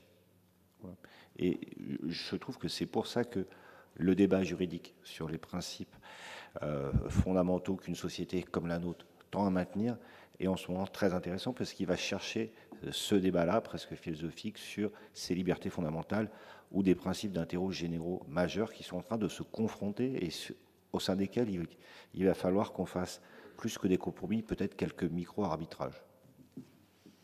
Alors peut-être deux, non je suis désolé, deux dernières questions. Alors Madame euh, qui demande la parole aussi depuis un certain temps. Oui, merci. Fanny Arave. Donc euh, moi j'ai effectivement une, première question euh, qui, qui porte sur ces éléments de, de, juste portage et partage finalement, des efforts à faire dans la transition écologique. Ça vient un petit peu d'être évoqué. L'indicateur prix, les systèmes d'échange, on comprend le système pour des ressources rares, mais là, on parle d'une meilleure allocation possible d'une ressource contrainte, mais qui est quand même essentielle. Donc, comment euh, permettre justement avoir une, forme de péréquation, justement, et un juste prix, et pas juste un chèque pour les plus bas déciles, qui est une forme de compensation qui, philosophiquement, fait, pas, fait appel à, un peu à autre chose, c'est la péréquation, la solidarité. Euh, voir la compassion, ce n'est pas tout à fait les mêmes, éléments politiquement et en termes de droit. Est-ce qu'on parle de droit d'accès à ou pas? Et sinon, je voudrais reparler un petit mot sur les, infrastructures. Euh, effectivement, les ENR, tous ici demandent beaucoup de nouvelles infrastructures et comment on va concilier finalement dans l'imaginaire les notions de sobriété et d'investissement nouveau? Ce n'est pas très simple. Et autre sujet sur ces investissements, et ça a déjà été un peu, un peu évoqué, Jusqu'à présent, tout ce qui est énergie fossile, finalement, ça se passait un peu loin des yeux, loin du cœur.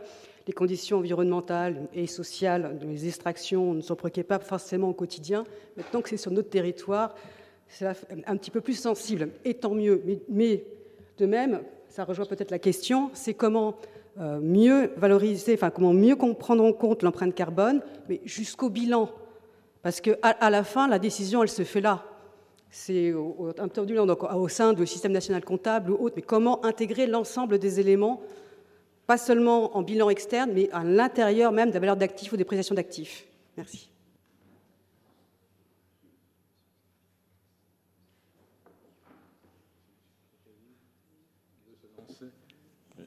Je n'ai pas compris ce que tu. Pardon, donc on se connaît, hein, je, je n'avais pas tutoyé toute la salle, mais.